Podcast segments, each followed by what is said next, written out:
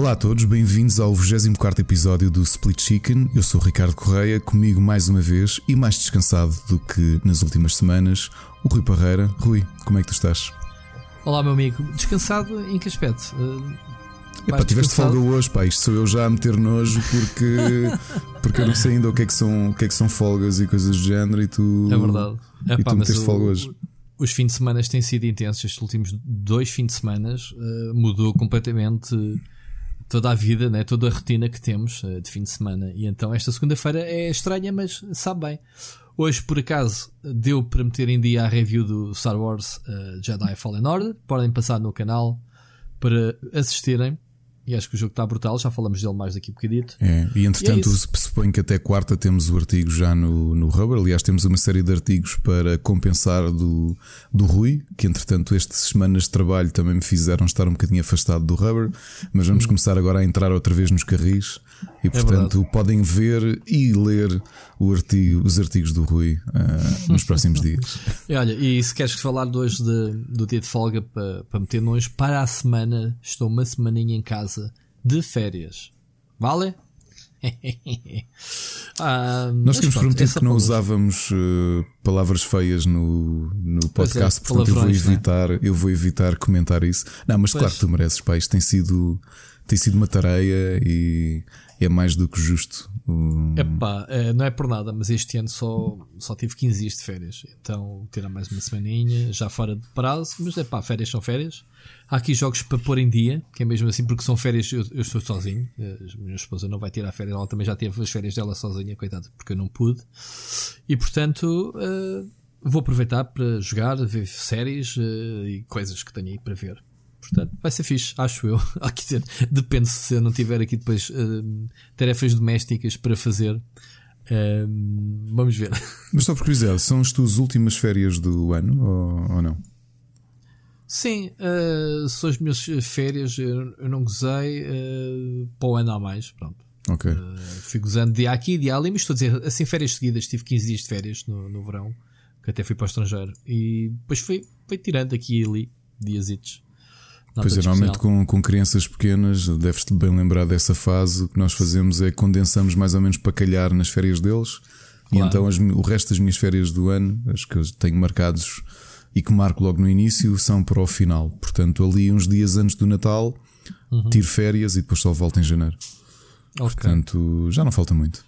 Já não falta muito. Pronto, estamos entrando nas festas, este período de giro, que as pessoas pronto, andam mais bem dispostinhas, o Natal está a chegar. Os, os, eventos de videojogos já acabaram? Já acabaram, felizmente. Olha, nunca, nunca esperava estar tão contente de, de ter. Eu já sabia que ia ser duro. São dois fins de semana, quatro dias cada um. Ou seja, no prazo de uma semana uh, trabalhas oito dias, sendo que a semana tem sete dias. Portanto, são contas esquisitas, não é? Mas é mesmo assim. Um, só há ali três dias para descansares entre oito de eventos, não foi? Foi, foi. Terça, foi. quarta, eh, segunda, terça e quarta, exato. Segunda, terça e quarta, os únicos dias seguidos entre os dois eventos. É uh, epá, mas eu e tu, obviamente, não estiveste tão ativo neste Lisboa Games Week, mas na, as pessoas com quem eu me cruzei que tiveram nos dois, estou a falar de expositores, estou a falar das editoras, estou a falar de outros jornalistas, epá, e o pessoal está todo de rastros. Uh, eu acho que foi uma tareia, espero que se veja, e é mesmo este o, o tema, né? Estamos já o pé no tema para falarmos então dos dois eventos e acho que podemos fazer aqui uma passagem do, do outro. Uhum. Mas pronto, no modo geral, fica aqui a mensagem às organizações respectivas. E quem diz destas duas, diz as outras, diz do, do, do Rock in Rio, diz do, uh, do Fortin Games Ring, uh, pronto, todos esses eventos. Do, depois também vamos ter o MOS, provavelmente a terceira edição do, do, dos eSports. Enfim, já que peça a ser eh, a Comic Con, há falta de eventos, há pelo menos 5 eventos em que os videojogos são uma constante né? e uma importância muito grande. Uh, mas quando tens estes dois seguidos, e já sabemos e já debatemos e já falámos todas as razões por qual existem estes dois eventos, né? não vale a pena agora estarmos aqui a falar. Podemos falar é o que é que achámos de cada um. Eu acho que as pessoas que não estiveram presentes uh, uh, pretendem, uh, merecem saber, obviamente, o que é que se passa. Eu a semana passada fiz aquele habitual vídeo de imagens, uh, não fiz do Lisboa Games Week por algumas razões que haveremos de falar. uma delas foi eventualmente não tive tempo. Não tive tempo. Um, mas pronto, já falamos sobre isso. Ricardo, começa tu. Um... Pá, comigo isto, é, isto não é monólogo porque eu também tenho opiniões, apesar de não vou avançar muito por razões óbvias. A gente sabe que, que eu fazia parte da organização do XL Games World, uhum. uh, que nos últimos anos, à semelhança do resto da organização do XL Games World, é do Stake, que fiz parte da, da, organização de Lisboa Games Week e, portanto, esta situação uh, é o que é, e, portanto, acho que com toda, com toda a minha suspeição naquilo que, que digo. Uh, há algumas coisas que posso dizer, se calhar que posso uh, indicar do que é que gostei dos dois eventos e talvez seja vá mais por aí e, e se calhar deixo o resto para ti porque, porque não quero entrar em, claro. em mais pormenores. Claro. Então, e portanto, mas, se calhar uh... começando, hum. vou ser muito claro, o XL. Um, uma coisa foi ver o planeamento e, e, e eu posso admitir que a primeira vez que fui fazer a visita técnica que tinha algumas dúvidas de como é que a coisa podia funcionar. Uh, quando fui Qual lá é que eram os teus receios agora? Os meus receios é que eu não conseguia ver aquilo que o Pedro visualizou, o Pedro Silveira e o Lourenço Soares visualizaram logo, porque também já tinham feito ali eventos. Eu acho que eles tinham já uma imagem clara do que é que poderia ser um evento diferente de jogos, não uma feira, porque eu acho que o XL não foi uma feira, mas fazer um evento diferente uh, de videojogos ali no Altice. Eu, como não conhecia o espaço sem ser de ir lá a concertos, tinha algumas dúvidas de como é que a coisa podia funcionar. Eu olhava para as bancadas e pensava como é que vai ser isto aqui, e a realidade é que eles já tinham imaginado uma série de coisas que depois acabámos por ver, nomeadamente o video mapping, que funcionou muito melhor do que aquilo que me foi. É engraçado é que era o que eu dizia, eu fui vendo os planos e fui vendo os modelos e fui vendo isso tudo e continuava sempre com algumas dúvidas, percebes? A realidade é que quando quinta-feira aquilo abriu, e eu claro que já tinha visto aquilo montado porque fiquei lá a montar nessa madrugada o IndieX. Vocês projetam isso em AutoCAD, VR, sim, havia, qualquer sim, coisa? havia muitas projeções em, em 3D para perceber como é que as coisas okay. iam ser. Uhum. Ainda assim, é claro que há sempre uma diferença, especialmente eu que, que tinha ainda que não conseguia ver, não estava habituado ao espaço e não conseguia ver a coisa como eles viam, e a realidade é que um, eu acho que o impacto, e obviamente que o impacto do palco da PlayStation era brutal. Qualquer pessoa que entrava ali sentia que hum, era, um, era um palco muito, muito hum, elegante. Uh, não era uma estrutura complexa, era uma estrutura bonita, com gosto e que dava, enchia completamente o olho de qualquer pessoa que entrasse ali. Hum, eu acho que, isso foi unânime. Foi, é. foi unânime. Eu acho que isso, a presença, a PlayStation com aquela abertura de quem entra no evento, tipo, wow, aquele panorama cá de cima para baixo. É, e tu consegues ver bem o video mapping a partir de cima, aquilo tudo parecia, era uma coisa diferente. Repara que o meu grande problema com o Altice eram as bancadas e a solução que, que, ele, que, que o Pedro e o Lourenço visualizaram e puseram em prática, um, eles tinham toda a razão e eu tinha realmente dificuldade em conseguir imaginar que a coisa funcionasse. E a realidade é que eu acho que funcionou. As, as projeções eh, que foram feitas sim, na bancada. Sim, exatamente, é? exatamente. Eu só e... reparei nisso bem mais tarde, uh, não sei por que razão. Já nem me lembro o que é que eles projetavam lá, né? o que é que era? Publicidade? Pá, tinhas, não? não? tinhas uh, imagens de jogos, tinhas pequenos, uh, pequenos segmentos de vídeo com com okay. os jogos que estavam expostos, com, sim, com os jogos sim, da Nintendo, sim. jogos já não, não, me recordo, mas é como eu te digo, reparei nisso tarde e pensei, epá, bem aproveitado. E outra coisa que tu não reparavas no show floor, eu só reparei depois nas. Reparei lá, mas não percebi o efeito que dava. E realmente tu percebes a ideia de espetáculo, que é, por exemplo, as luzes em arco-íris, os feixes de luz, não, que depois tu foste a ver. Há fotos disso. E que davam, deram fotos uh, pá, lindas. Estava lindas. lindíssimo. Estava. Estava. Ou seja, foi um, houve ali um jogo de, de luz, não é? É, foi de muito cor, bem pensado a forma de compor o espaço. Ou seja, não era só questão de agora temos aqui estes expositores e estas marcas, vamos mostrá-los todos aqui. Não, foi o que é que conseguimos fazer de diferente? Porque é isto que nós queremos, é fazer uma experiência diferente. Uh... Sim, uh, eu estava com muito receio do. Eu, eu conheço o Altice Arena um, em relação a outros eventos, já fui, já vi ali o Iberanime, o Mosh, uhum. lá está o Mosh o ano passado também, e é um recente que não foi feito uh, para este tipo de eventos, de exposições. É, é, uma, é, como tu dizes, é uma arena de espetáculos e aquilo está feito, obviamente, para acontecer coisas lá no meio e uh, o pessoal à volta estar sentado, não é para andar a passar de um lado para o outro. Porque depois tu tens a sala Tejo, não é? Que é um anexo, é um uhum. mini pavilhão, digamos assim, anexado, que foi aproveitado também com, com outras coisas. Um, e, mas tiveram também alguns problemas, e já falámos sobre isso, e acho que convém também, obviamente, claro. Eh, aprendermos com os erros. E eu vou-te vou -te apontar algumas coisas, uh, o que eu gostei, e obviamente aquilo que não gostei, uh, que já falámos, não é novidade para ti, mas obviamente para os nossos leitores. Um, por acaso podíamos ter pedido uh, a opinião de pessoas que visitaram para nos deixar uhum. algumas gravações, e foi, lá está. Falta de tempo, falta de lembrança, só hoje é que preparámos, digamos assim, este, este podcast. Um, o que é que acontece? Há lá coisas que estavam escondidas, nomeadamente um, o salão de, de jogos arcade. Diga-se passagem, foi das coisas mais bonitas que estava no evento. Bonitas, úteis e atmosféricas, ok? É, e, uh, eu e também o... acho, eu já vi muitos até de outros, como tu, já viste de outros eventos internacionais. Olha, recentemente estive na Madrid Games Week e o Miguel Cruz, que é talvez um, um dos maiores experts portugueses de retro, e toda a gente sabe o que ele já fez para, para organizar uhum. o retro em Portugal. Uh, ele sempre me disse: Olha, atenção, que o Madrid Games Week é muito forte em retro, que eles têm uma grande comunidade, têm grandes lojas. E eu digo-te uma coisa: o que eu vi no Madrid Games Week, realmente muitas bancas, tipo estas da Phil brancas, sim, eles é muito forte a vender coisas. A vender. Sim, sim. A par de exposição, não, eles tinham 5 máquinas. 5 ou 6 máquinas de arcada. O que estava ali, o que reproduziram, aproveitando o espaço, aproveitando o ambiente, eu acho que foi a melhor sala de arcada, o, ou seja, o melhor espaço retro que eu já vi. Eu Repara, eu fui lá com, com a minha família, com amigos do, do meu filho, e saímos lá às 10 e foi eu que de repente, eu que fazia parte da organização, é que lembrei as pessoas, pessoal, é preciso sair. Ok? Uhum. Porque já ninguém Olha, se lembrava, estava toda a gente mergulhado no meio daquilo. Pronto, essa sala, o facto de, de, essa sala ser à parte, fora da confusão, ajuda, porque consegues criar um ambiente único, ok? Uhum. Ou seja, uh, ao contrário, por exemplo, agora da Lisboa Games Week deste fim de semana, em que o espaço retro está lá num espaço, pronto, uh, está lá num espaço de feira e mistura-se todos os sons possíveis e imaginários.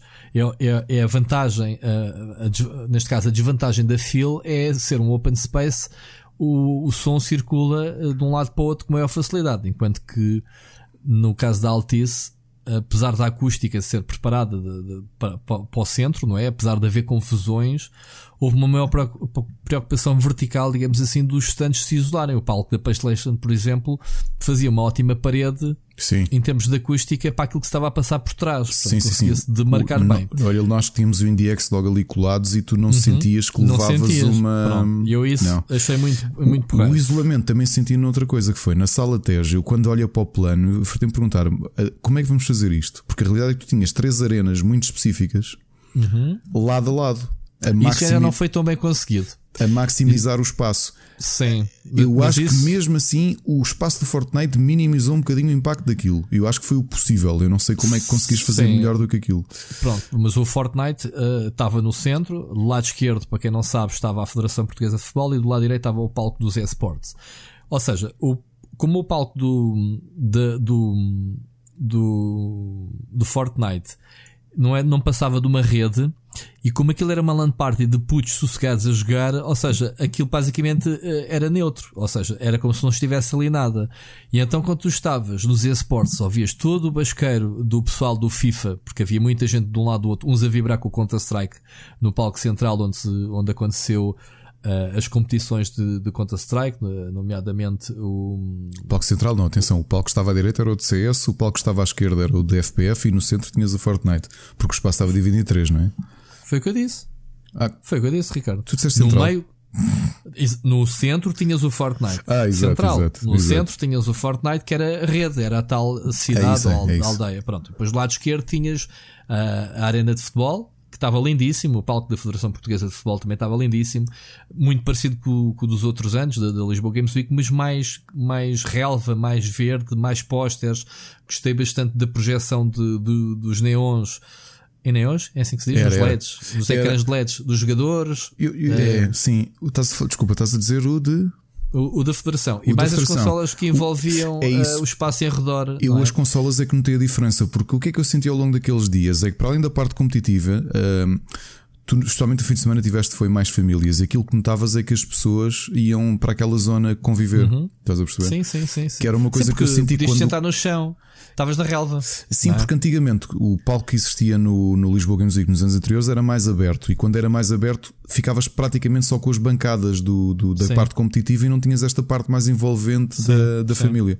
E portanto foi ali um aproveitamento porreiro da parede, porque tinhas uma parede ali. Pronto, então, estava até a dizer que o barulho cruzava, já não se conseguiu o tal isolamento, ou seja, uhum. o pessoal dos esportes barrava, uh, ouvia-se do outro lado e vice-versa. Pronto.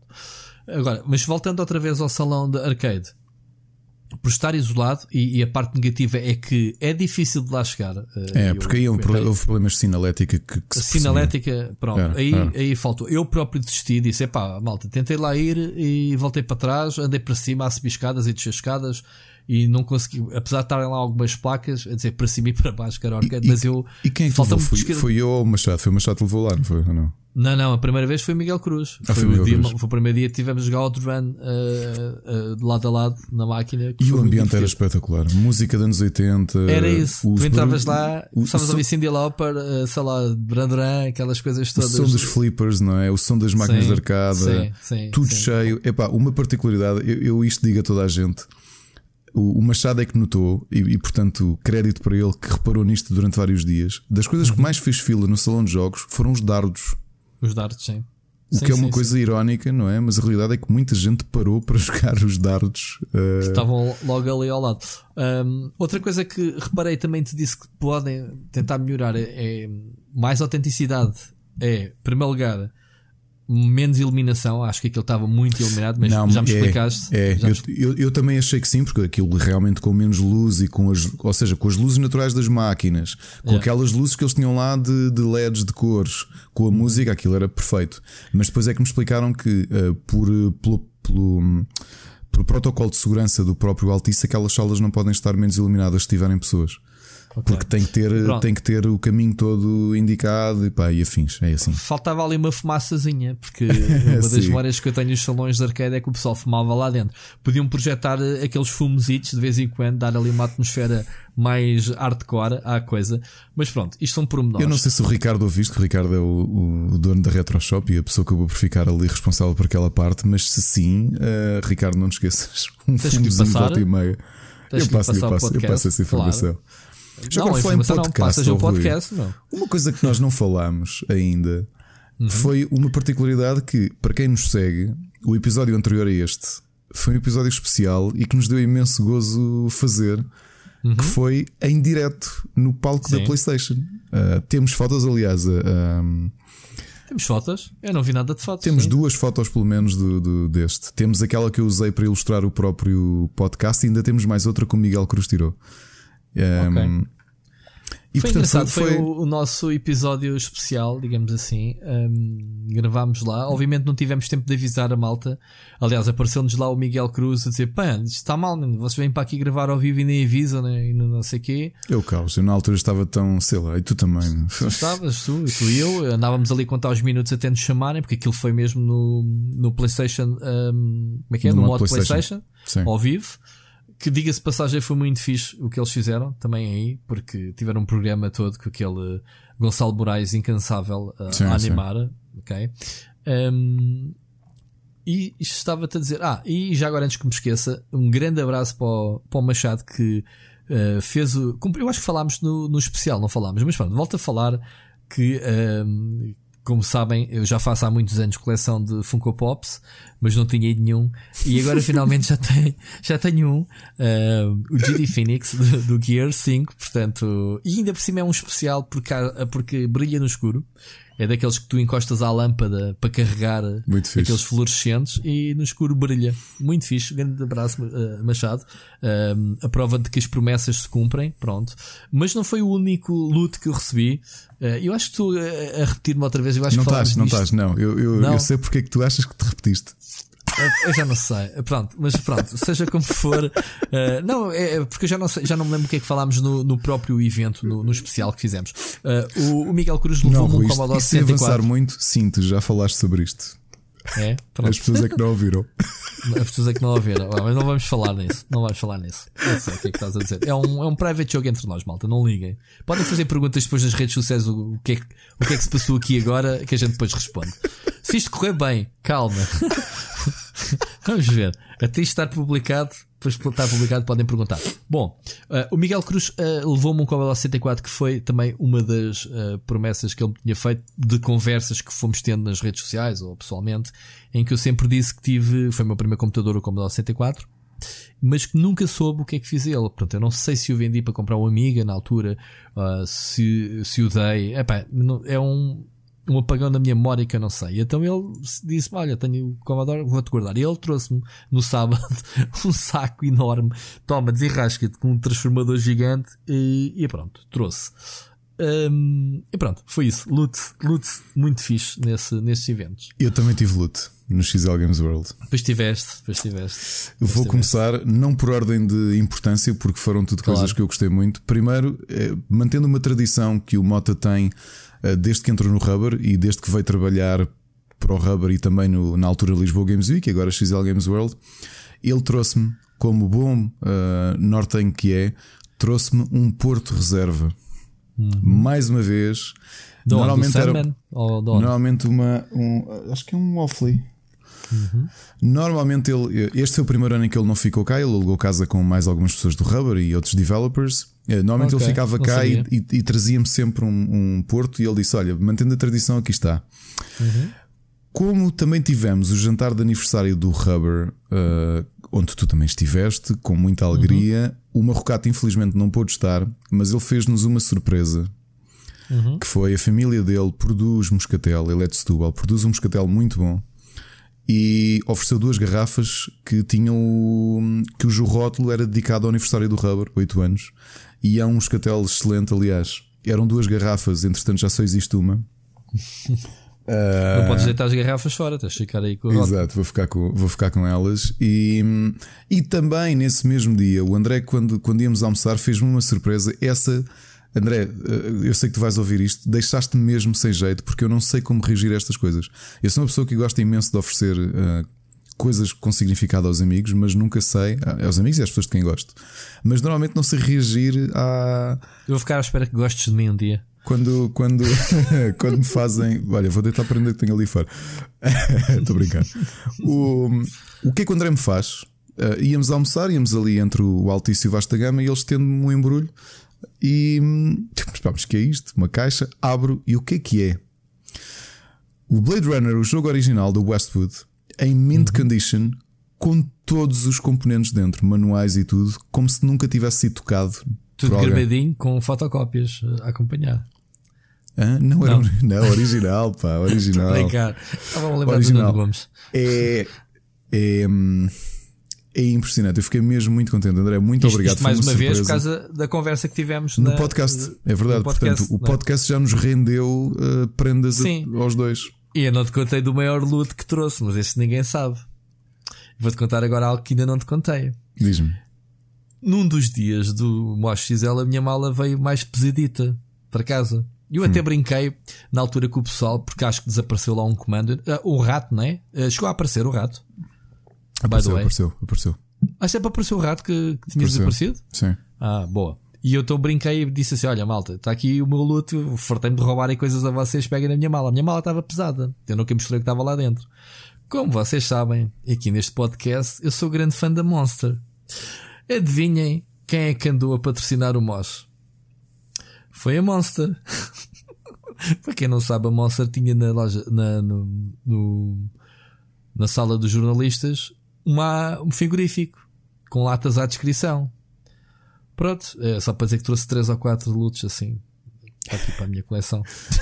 Uma coisa que está lá. prometida que eu não, não tive. Eu, eu, não novamente, eu nunca vi uma Monster e eu vou beber. É aqui mais uma promessa, pessoal. Eu não só vou jogar Fortnite, que está instalado no meu computador à espera para jogar com o Rui, como faço aqui uma nova promessa antes de acabar o ano, que é uh, Rui, a próxima vez que estivermos juntos pessoalmente, que eu acho que vai ser daqui a muito pouco tempo, pelo que nós já, já agendámos, temos aí um almoço.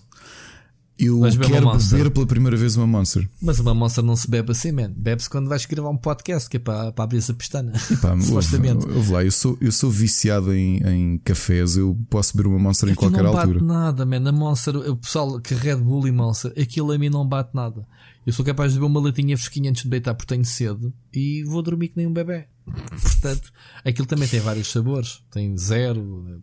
ok. Mas pronto, adorei ver a Monster a patrocinar. Estava lá com um grande caminhão, já agora a fazer um basqueiro do caraças com heavy metal. Pois é. Aquilo era uma coisa do caraças com simuladores. Era, era com simuladores, sim. Simuladores de carros, com um caminhão de. uma, uma pick-up caracterizada, muito fixe. E pronto, eles tinham algumas arcas espalhadas pelo evento, ou pelo menos uh, na área de onde, onde, onde criaram uma sala de mídia.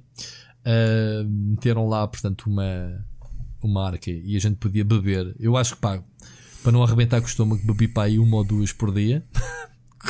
Repara, eu normalmente Andaste bebo uma por semana, a Andei a dosear-te. dosear, mas bebi mais naqueles 4 dias que é o que eu beberia em 2 meses. Vou-te contar uma coisa. Eu não tive tempo para entrar na sala de mídia, mas também não estava lá a trabalhar como mídia, mas não consegui sequer ver a sala. Epá, qual sala de mídia? Queres falar disso? Então vamos falar não sei da o que sala é que é. O que é que é a sala de mídia?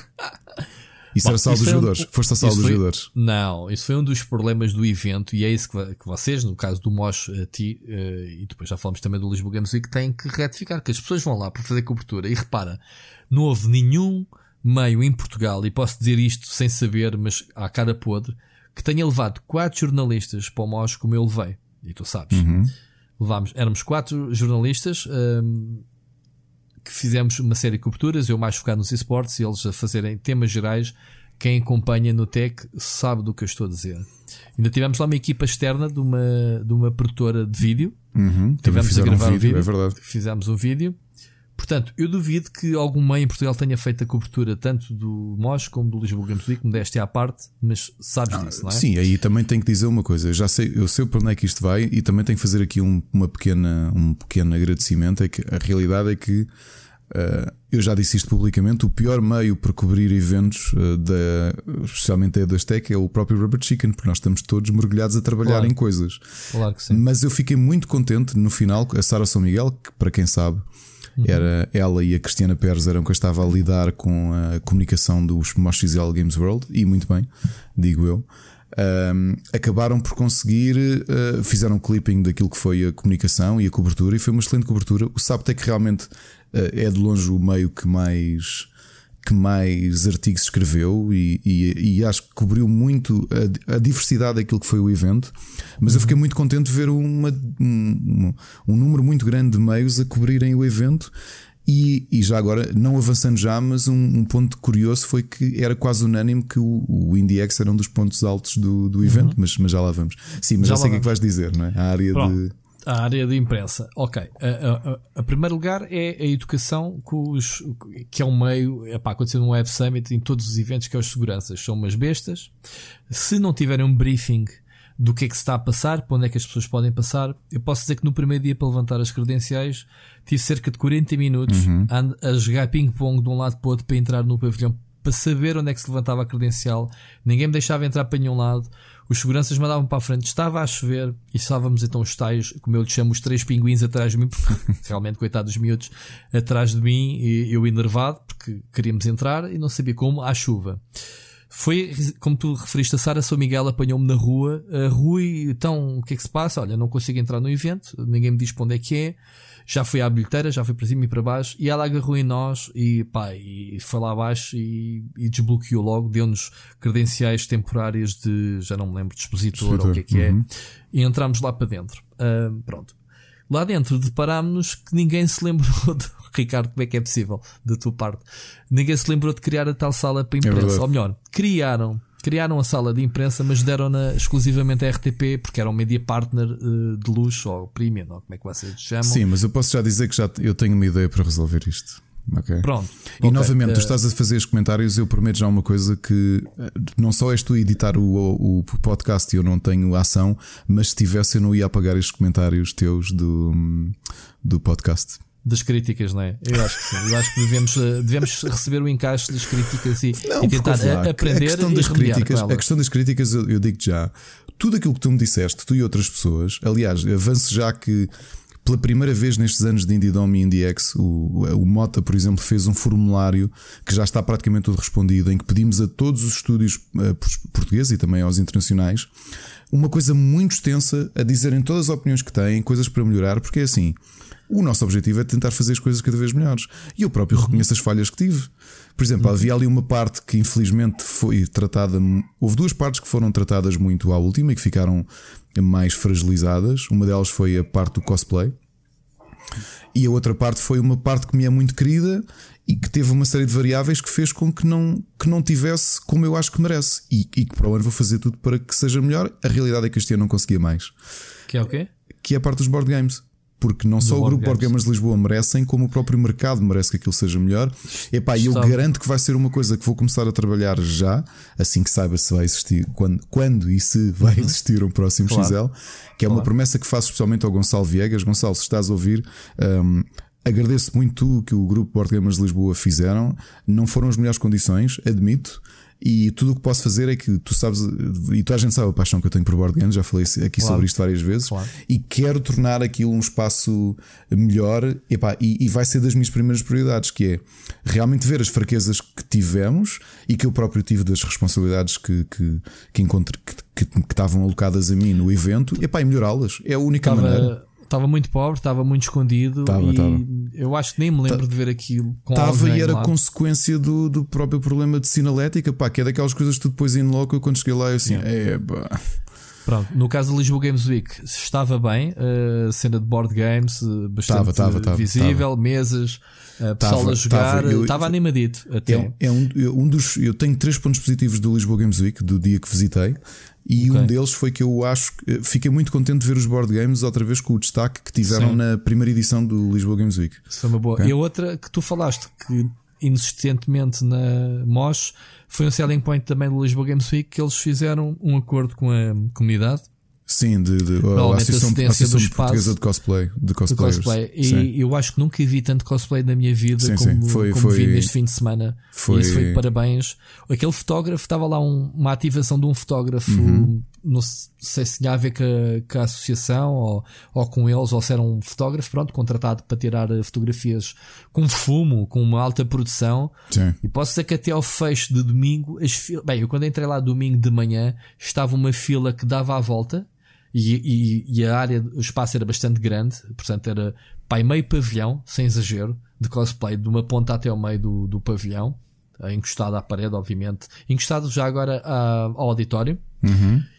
E essa fila dava duas voltas para a frente e para trás. E até à noite, até fechar, ainda estava pessoal para tirar fotos. Aquilo foi sempre. E houve cosplays muito bonitos. Era, era, muito era, bonitos. Nós temos um artigo sobre isso. Era o eh, segundo ponto positivo que eu vi de Lisboa Games Week é que a aposta que fizeram no, no. Foi como a Comic Con. Também tiveram lá as máquinas de costura, as lojinhas de acessórios. Sim, aí também se percebe. Não te esqueças que parte com estas mudanças que houve também, uma das pessoas integrantes foi o Pedro Cardoso, que era um dos organizadores da Comic Con. E portanto, aquilo uhum. lá de ser a área da expertise dele.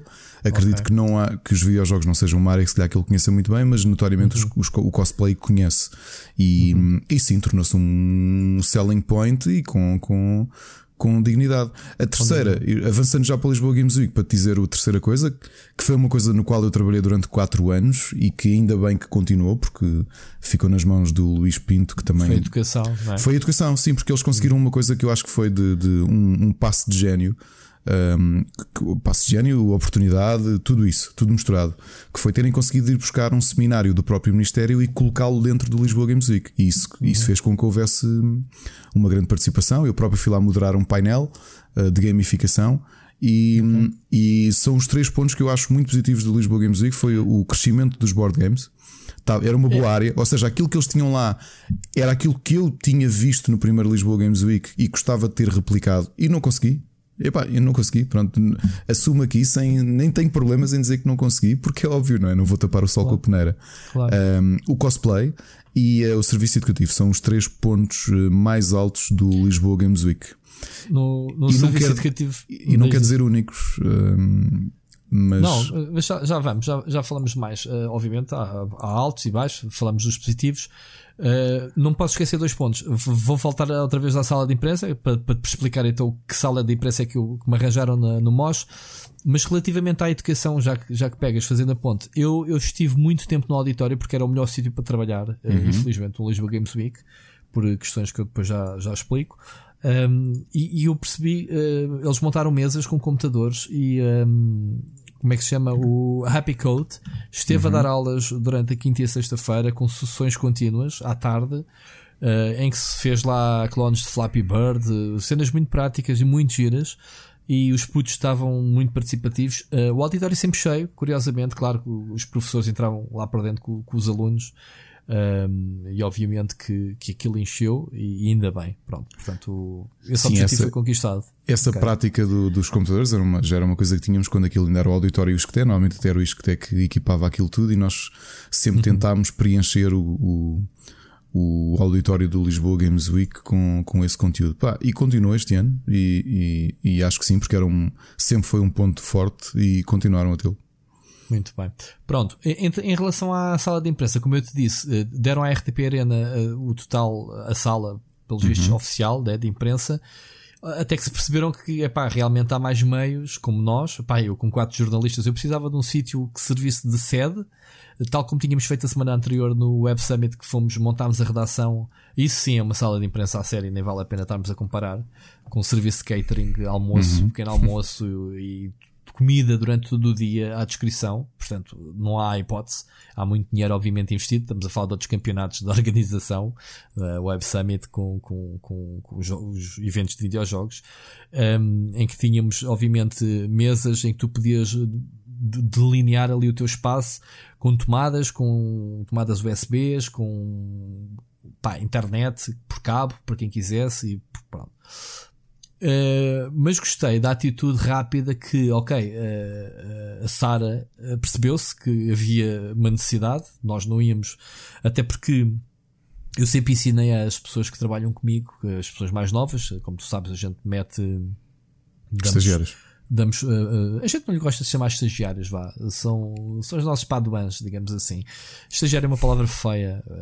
não é, as pessoas é que deram. E tu viste, e trabalhaste com a Francisca, viste-a como estagiária? Não, não. Eu acho ela... que as pessoas é que dão uma conotação negativa Sim, àquilo. Infelizmente, pronto. o mercado também se habituou com os abusos das, dos últimos 10 anos claro. a criar uma conotação má ao estagiário. Pronto. O estagiário, se for aquilo que tu estás a fazer com eles, que é passar-lhes informação e formá-los, isso é literalmente claro. aquilo que é a ideia de um estagiário. Um estagiário. E, então, e é verdade, eu fui entrevistado. Eu, eu, tento ensinar eu fui entrevistado três vezes pela tua estagiária e, e acho que ela fez um ótimo trabalho. E pelo que percebi, não é uma pessoa que domina o mercado dos videojogos, mas isto eu que já estou cá há muitos anos, é isso. Gostei da, da proatividade de isto não é uma coisa que eu domino, eh, estou a trabalhar nisto, vou tentar conhecer o máximo possível. E portanto, Pronto, trabalho de casa, trabalho de casa. Fiz propósito que ela, que ela te fizesse, ela fez o trabalho de casa. Eu não lhe dei uma única pergunta, dei-lhe só algumas dicas, tipo, olha, vais entrevistar o Ricardo sobre o IndieX, é os jogos portugueses, os estrangeiros, vem cá alguns especialistas para o júri, não sei o quê. Deixei a liberdade para ela fazer as perguntas.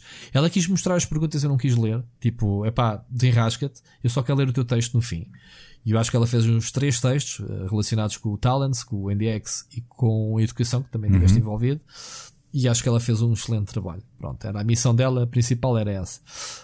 Um, pronto, mas a Sara São Miguel lá um, percebeu que precisávamos de um sítio para trabalhar e arranjaram uma sala que era a sala, era uma sala um, uh, do staff, digamos assim, né, do, do Tech, um, um, sítio onde eles comiam ali uma, umas sandochas e onde eles deixavam os casacos e criaram ali uma sala, obviamente, completamente, completamente descaracterizada, uma, uma sala uh, até um bocadinho claustrofóbica, digamos assim mas deu para trabalhar, tinha mesas, tinha cadeiras e tinha internet. E curiosamente era o único sítio onde havia mesmo internet eh, rápida uhum. uh, para se trabalhar. Portanto, é, é o mal dos eventos. Aconteceu com o Mosh, aconteceu com o Lisboa Games Week. Pá, porque é que não há internet no ar? Eu estava no, no, tanto num como no outro, tinha que ir ver os jogos, eu não podia publicar nada no, no local porque tinha que ir a um sítio onde apanhasse internet. Aconteceu isso também no Lisboa Games Week, auditório, tinha que ir a correr, eh, desculpa, do, do palco de esports, tinha que ir a correr para o auditório. Isto porque realmente havia uma sala de imprensa, mas posso dizer que na sexta-feira teve trancada à chave no Lisboa Games Week. na quinta-feira passámos o dia no auditório, eh, era um único sítio confortável, mais confortável. O auditório do Lisboa Games Week é, é confortável, como tu sabes. Um, ehm, no domingo abriram, estive a trabalhar uh, no, no na, na sala de imprensa um, mas pronto, ficou alguma pena de pá, das redes wireless só, só trabalhar em certos locais. Mais coisas. Coisas do MOS mais pá, negativas são mais ou menos um bocadinho isso. A falta de comunicação com os seguranças, não estarem com o briefing, mas isso aconteceu com o Web Summit. Posso dizer que no Web Summit, no sítio onde era para levantar o, os badges de, de, imprensa, ela não me queria deixar entrar porque eu não tinha, não tinha o badge de imprensa. Tipo, olha, se está atrás de si, como é que eu entro sem estar identificado. Até que houve alguém que disse: Pois, ele tem, tem que o deixar entrar para levantar o badge. Ela, ah, pois não sabia. Assim, ela estava a guardar o ouro, mas não sabia o que, é que era o ouro. Literalmente, no Web Summit. Portanto, é os seguranças que não têm os briefings. No Comic Con, por exemplo, um, o pessoal também não sabia onde estava nada. Perguntavas, olha, onde é que é a sala de imprensa? Ninguém sabia. Por exemplo, no naquele da cordoaria, como é que se chama? O, o, o Game City. O Game City. Enervei-me porque eu queria sair e, e o segurança dizia: é para ali, é para ali. Ah, você é jornalista, não pode ser pelo público normal, é por ali. Até que eu tive que mandar um berro ao último segurança assim: você está a guardar essa porta que é para a rua, ou você me abre a porta e me deixa sair, ou a gente vai se chatear. Eu já ando aqui há mais de, de um quarto de hora à procura da saída. E eles brincam que as pessoas têm o poder, vá lá, digamos assim, e irrita-me.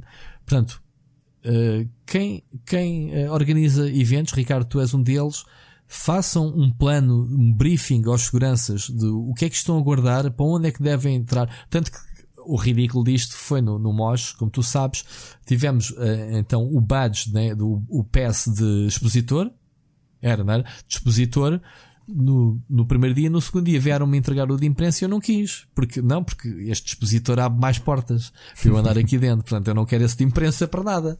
E não quis. E fiquei tipo, os dias todos como expositor para poder me deslocar.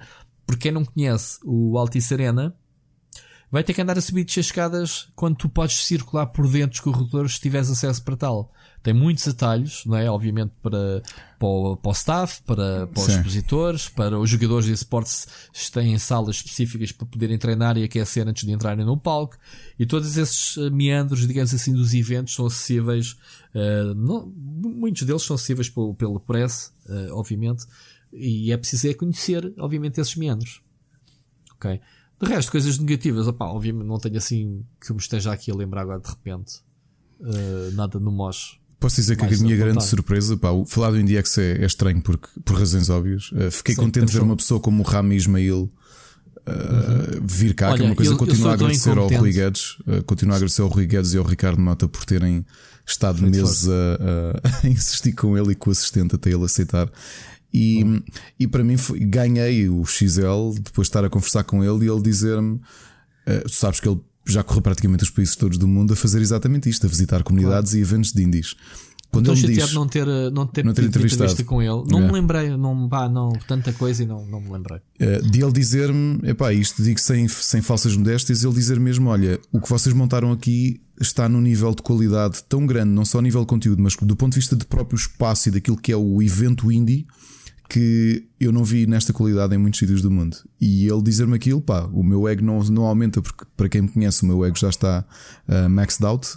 Uh, já está max level, uh, mas fiquei muito contente e acho que aquilo já me pagou o, o sacrifício todo. E, mas não estejas a rir porque se tu estás com esse ego alto, porque o, o index chegou a este nível, para o ano, se houver, mostras pelo menos manter o mesmo nível e isso vai te dificultar ainda a, sim, sim. a própria Mas tarefa. eu também já tenho ideias. Quem é que vais trazer para o ano?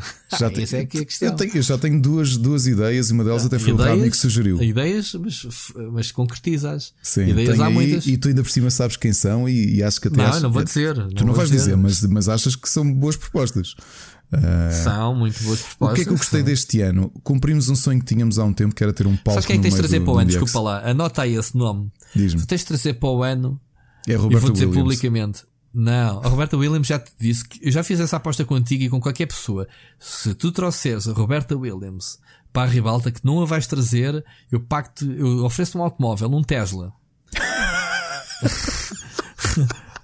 Pá, a sério, tu não vais conseguir, porque a Roberta e o Ken Williams reformaram-se quando venderam a Sierra, eles uhum. afastaram-se, ninguém consegue sacar entrevistas a eles. Eles estão numa gruta, percebes? Não, não dá, não dá. Estão numa gruta uh, a aquecer-se com notas da venda da. Sierra. Assim, a fazer fogueiras com elas, da venda da Sierra. É mesmo. Pronto, uh, vais trazer o Billy Mitchell, meu. Tens de trazer o Billy Mitchell para o salão de jogos, arcade, metê-lo a jogar Donkey Kong o dia todo. Olha. Quem não sabe é o maior, é o primeiro, Olha. um dos primeiros grandes esportes, meu. Exato. Que Ainda ele, vives. Com, o gajo continua a fazer tweets. Uhum. É, há polémica. Eh, se quiseres sim, falar do, sobre do, isso. Do, do, de se forma como fake. eles registavam sim, sim. A, a, forma, pronto. Mas ele é um frustrado, ainda continua. Ele tem um canal no Twitch que faz lives a partir da arcade. Eu já lá tenho ido meter com ele. Muito bom. Juro-te. O Billy Mitchell continua o maior. Cara. Uma coisa uh... que eu te digo, mas isto com parte da organização, foi o número que atingimos de pessoas, porque eu, com todas as. Todo o enquadramento que nós sabemos que existia, dois eventos um a seguir ao outro, este evento era novo. Uhum. Eu, eu sempre tive um número na cabeça que eu ficaria satisfeito de lá chegarmos, que era 20 mil. Uhum. E, e todos sabemos que felizmente foi, foi bastante, foi largamente ultrapassado esse número que eu tinha na cabeça e fiquei é muito contente por isso. Arredondando 30, mas foi 31 mil e qualquer coisa, o que eu acho que é um e, bom número para. para e isso foi auditado por quem já agora?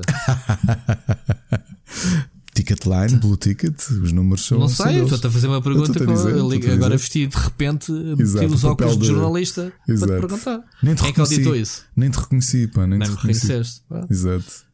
Mas tu estás a dizer que esses números são, vamos lá esclarecer, tu já me esclareceste em privado, são números de venda de bilhetes, portanto foram, uh, foi a Blue Ticket né? e a Ticketline que te forneceram esses números, certo? Que forneceram, sim, ao Lourenço foi o número que ele me deu, porque tu repara uma, uma diferença, o teu badge não tinha, não tinha forma de ser contabilizado. Não é? Porque não tinha não, código de barras, ou seja, só quem tinha não. bilhete na mão é que aquilo contabilizava nas máquinas de entrada do Altice. Portanto, okay. e pá, as pessoas saírem 10 vezes por dia contabilizavam? Não, não contava, não contava, não contava. Dizes tu? Tá bem. Eu estou a dizer que aquilo são, são números únicos, meu. Está bem, é o que tu dizes, meu. O que é que és que eu te okay. responda? Está bem, pronto. Ricardo. Encaixa e cala. -te. Exato, exato. E... Mas fiquei contente, pá. Espero que. Uh, havia alguém, o Miguel Cruz, que estava tão, tão receoso e, e dizia-me, pá, fico com um aspecto de evento internacional. E era, era mais pequeno. Era, era, mais pequeno. Okay. Eu acho que tinha uma coisa boa: é que tu tiraste muita gordura. Ou seja, uh, o que tu tinhas lá era para jogar. Tinhas, tinhas coisas à volta de jogos. A ativação da Vorten, eu continuo a dizer que foi muito bem pensada. Muito bem pensada Sim, mesmo. A Vorten conseguiu disfarçar a loja banal por Sim, dentro. Sim, de forma inteligente, treta, forma inteligente. de forma inteligente por fora. Eles tinham os cowboys, eles transformaram aquilo num forte, digamos assim e então eles tinham uh, passatempos uh, do género.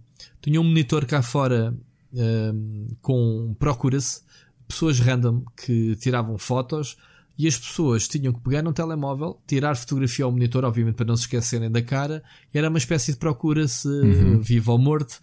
E, e iam pelo evento à procura dessa pessoa. Eu próprio tive para entrar nessa brincadeira e procurar essa pessoa. Mas quando resolvi fazer isso, quando comecei então a olhar em redor a ver se essa pessoa, vi que essa pessoa já vinha a abraços de outros dois putos que o encontraram. Portanto, o gajo, o gajo mostrava-lhe o telemóvel, olha, está aqui esta fotografia e todos ganhavam prémios. Acho que a pessoa, eu não percebi bem se era a pessoa que também era encontrada. Acho que sim, acho que tinhas o direito a poder comprar, poder comprar a promoção. Tipo, estamos a falar de um, era um portátil gaming da Asus por 99, não é? Que aquilo de hora a hora havia uhum. uma promoção. Era uhum. PlayStation 4 a 40 euros, é, a 50 é. euros, o Pokémon Shield e Sword a 10 euros que tinham saído nesse dia. Uhum. Uh, pá, foi muito, giro, muito foi, foi, foi, foi, giro. Foi engraçado. Uh, mais ativações engraçadas. Uh, a Lenovo, a Lenovo, a Lenovo, teve bem. muito bem. Teve muito bem, sim senhora. Da mesma forma que a Oman teve muito gira dentro do mesmo nível no Lisboa No Lisboa, sim, sim. Eles que fizeram o palco também de eSports uh, bastante gira. Era, era o mesmo palco da cordoaria do, do Game City, só que aqui tinha o espaço necessário para as coisas funcionarem, coisa que não funcionou do outro lado, como já aqui falámos uh, tudo amontoado, as televisões, e aqui estava giro.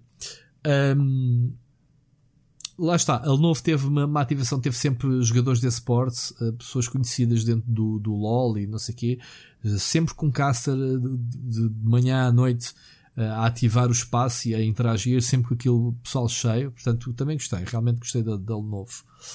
Um, relativamente ao Lisboa Games Week, pronto, quem foi lá o ano passado e foi lá este ano não viu assim grandes uh, novidades. Eu, eu, a comparação que eu gosto de fazer é uh, se tu fosses lá uh, com o tal aspecto de feira, digamos assim, é aquilo, a Phil faz feiras e a Lisboa Games Week, se não tiver um toque especial para dar cor e animação, transformar aquilo realmente num evento de videojogos um, vai ser uh, um bocadinho igual aos. Por, por causa da horizontalidade, lá está. Uh, preço por ter campo, preço por não ter. É o melhor espaço, mas tens que usar o espaço. O que é que acontece? Uh, aquilo parecia mais uma Nauticamp, mas de jogos. E acho que é a comparação mais, mais óbvia, que é cada, um, cada ativação fez o que quer, não houve ali um dress code, digamos assim, para, para todo o evento, se é que isto faz sentido. Uhum. Uh, eu sei que no Mosh também cada ativação fez o que quer, mas fizeram, parece que não, fizeram uma coisa uma mais vertical, não é? Portanto, houve uma coordenação uma coisa... do, do, da organização, não é? Que foi, olha, isto a, a, pensar um bocadinho aquilo como um conjunto, percebes? Uhum, uh, uhum. Não sei se não. Agora estou a falar de cor. Este ano não estive no Lisboa Games Week, mas foi uma sensação também que tive que era. Tiveste eram, dia... eram, ah, não tiveste blocos, organização. Uhum. Eram blocos, não é? Tipo, aqui tens esta marca, ali tens esta marca, aqui tens mas, a Phil que fez mas este espaço. No papel, no papel, o Lisboa Games Week tinha a cena que era. Como é que se chamava? Não sei que esse. Um, lounge qualquer coisa, depois ah, tinhas o club, o, o, club, o, o land, sim. como é que se chamava os indies? O land. O loading zone. Loading zone. Ou seja, eles deram nomes aos sítios, mas depois não eram delineados. Pá, por exemplo, para os jornalistas, uh, só descobrimos, eu só descobri isto lá, que foi entrar lá, onde é que é o sítio de press para me sentar. Então estava logo lá ao centro, enfrentar a Nintendo, uma cena que era o Press Zone, ou como é que se chamava aquilo? Parece qualquer coisa. Eu assim, ó, oh, parece esse sou aqui. E tu chegas lá, estão cabines brancas, com portinhas.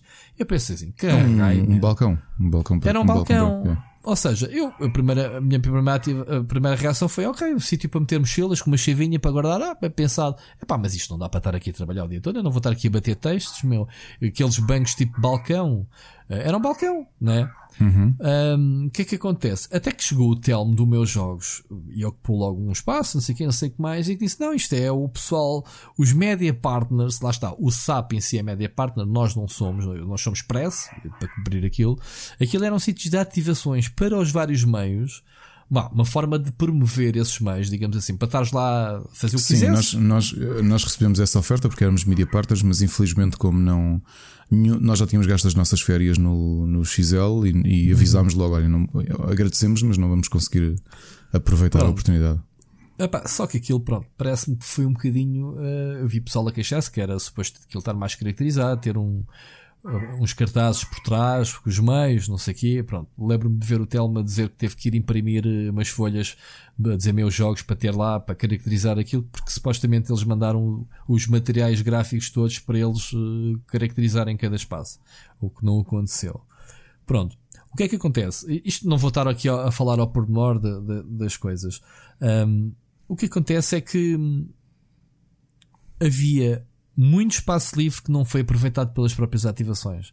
Epá, olhando, por exemplo, para a Xbox, nós sabemos, não vamos estar a bater no ceguinho, nós sabemos que a Microsoft não aposta no mercado português. Sabemos disso. Mas então, não aceitem estes convites, porque à força toda tinham que lançar as três fabricantes. Eu compreendo o esforço de, da organização da Lisboa Games Week em ter lá uma Nintendo, uma Sony e uma Microsoft, supostamente ou teoricamente, com o mesmo espaço atribuído. São os três fabricantes de consolas.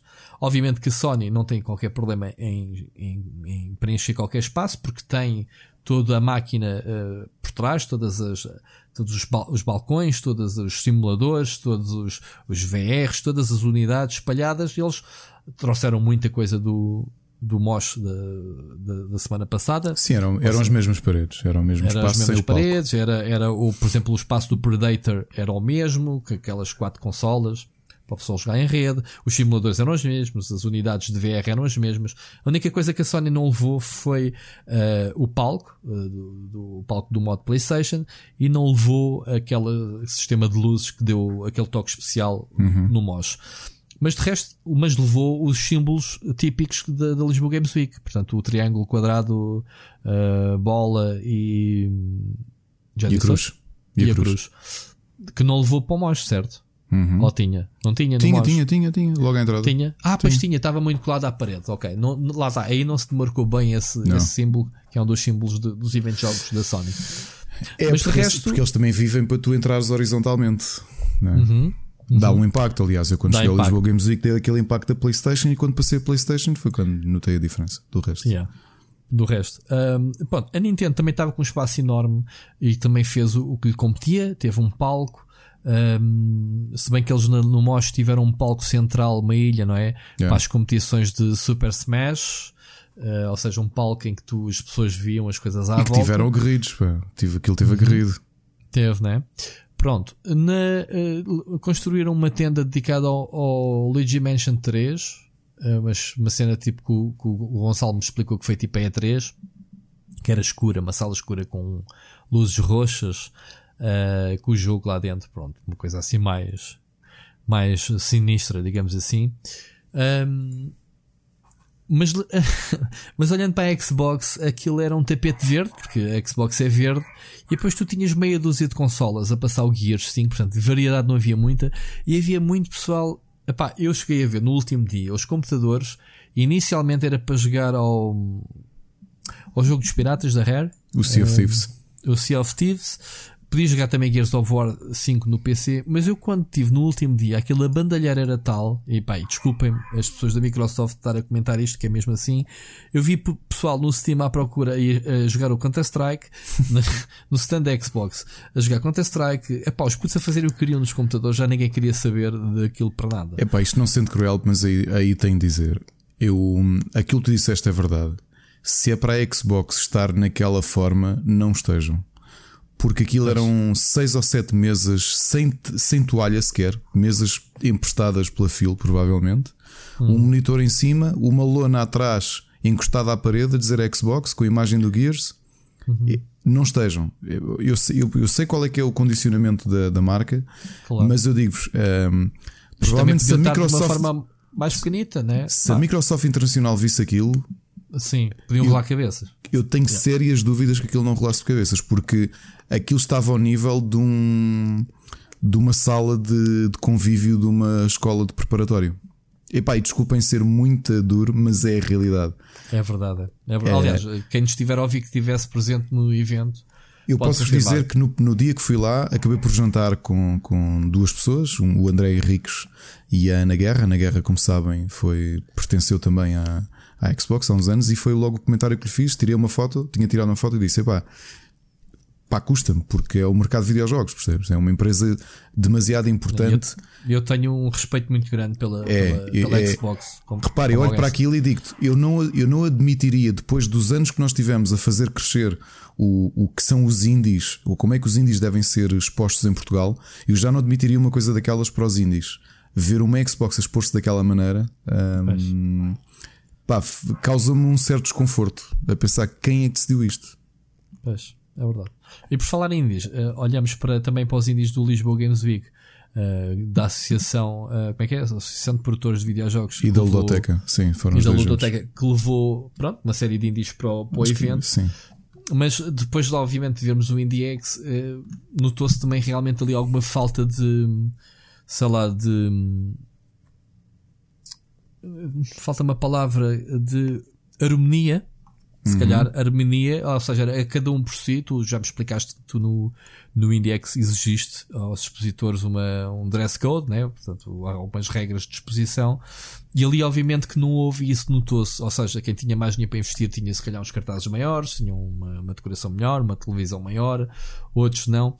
Por acaso estive lá Cadópio, gostei bastante de, do jogo que eles uh, fizeram para. Um, o Alexa para a Alexa, estive a falar com eles e mostrar. Eles, eles fizeram agora uma adaptação do 3%, que é uma série brasileira da Netflix uhum. que, eu, que, eu tenho visto, só de áudio. Uh, neste caso, este jogo até já tem o extra, já tem. Quem tiver o Alexa com, com o visor já pode ver algumas interações uh, visuais, passivas.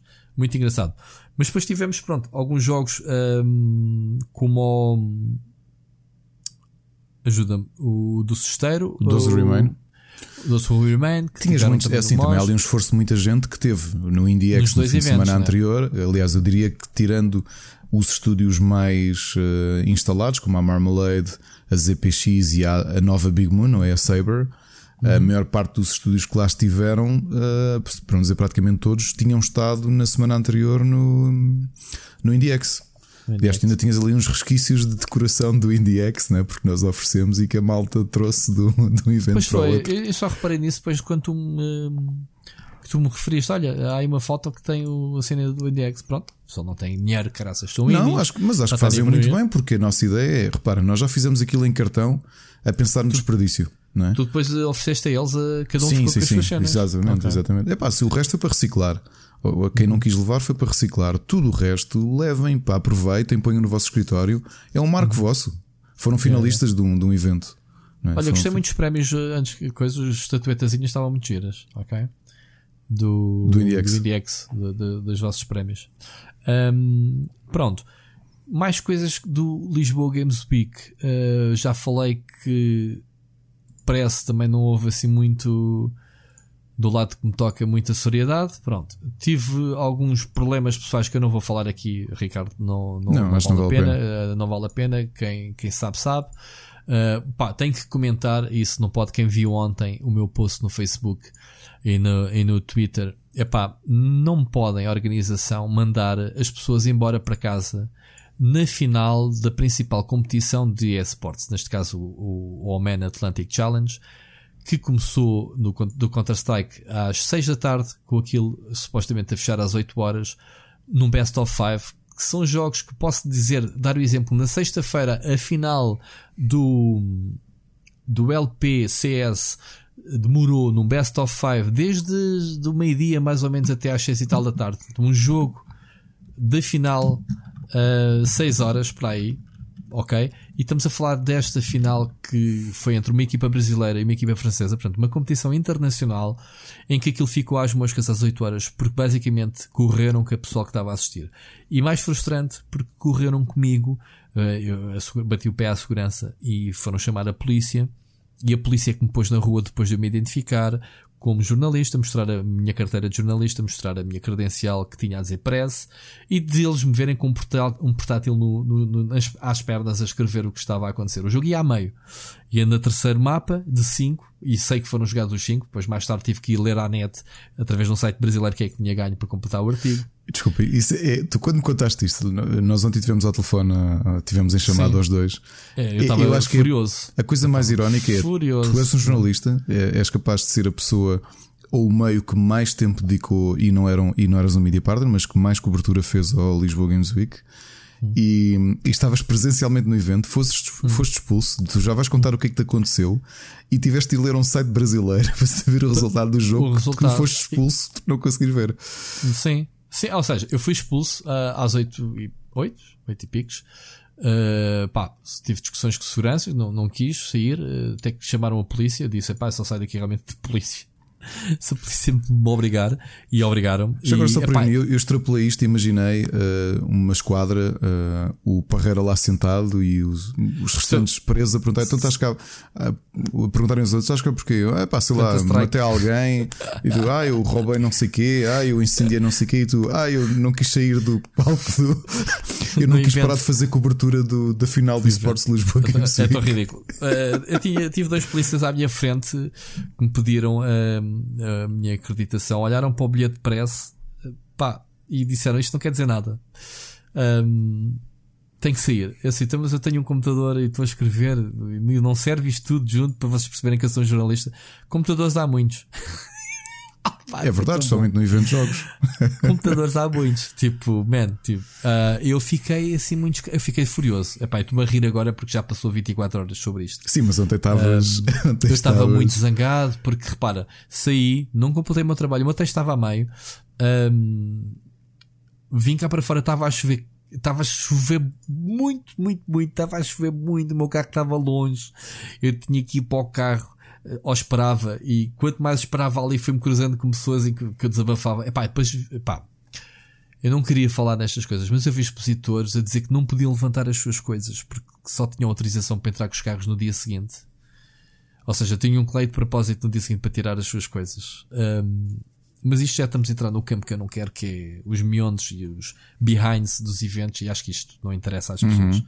Porque as pessoas têm que pagar um bilhete para lá estar. Pagam um bilhete até às 8 horas. Atenção, porque foi o que lhes disseram aos miúdos. Acabem de ver a stream em casa, porque vocês, o vosso bilhete só dá até às 8. Ok. Pronto, é ridículo. É ridículo. É, é triste e como jornalista escrevi isso no artigo.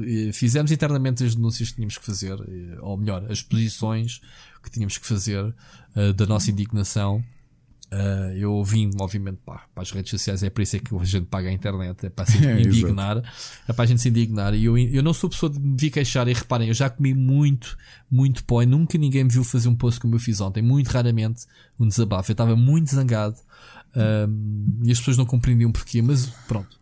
O meu desabafo foi uh, a voz de muitos outros que tiveram que comer algumas situações e que também se calhar não podem ou não querem falar publicamente. Ah, oh, oh, aconteceu oh, muita coisa. E já agora só por. Eu, eu, estava seriamente a pensar se falava nisto ou não, mas já conversei com algumas pessoas, já conversei inclusive com pessoas que gerem as redes do, do Lisboa Games Week e, e está-se a passar uma coisa que eu acho que é tristíssimo. Uh, a realidade é que ontem, desde o final do. Aliás, já desde antes do final do evento, que as redes do Lisboa Games Week, tanto Facebook como Instagram, têm sido bombardeadas com dezenas e dezenas de comentários de, de visitantes. Okay. Uh, Epá, sinceramente, nem perdi tempo, não sei de nada. Estás-me tu a contar. Indignados com, com, com Bem, faz parte do teu trabalho ver o que é que supostamente a tua concorrência não. faz, não é? E vice-versa. Sim, sim, exatamente, exatamente. Portanto, e, e, a realidade é que foram dezenas e dezenas de comentários negativos, uh, sempre a chover. Aliás, eu agora abri, enquanto falava contigo, abri para ver ainda há mais. Uh, muitas, muitas pessoas desagradadas na, na, com o Lisboa Games Week, achar que houve um mas, decréscimo de qualidade gigantesco, pessoas a dizer. Mas também tem que perceber que, que não é a mesma, não é a mesma entidade. Hum, pronto, estas coisas, se calhar, muita gente que não. Se, se o pessoal acompanha o tech, eu escrevi artigos a separar o trigo do joio, explicar o que é que é Games Week e o que é que era o Mosh XL. Eu não quero Isto, entrar muito por aí, isso. mas, peguei, oh, se, se mas vou citar o teu sabe... artigo, se vou citar o teu artigo, aí Sim. é que está, porque o teu artigo é dos mais explícitos por tu tiveste deste ao trabalho de ouvir os dois lados.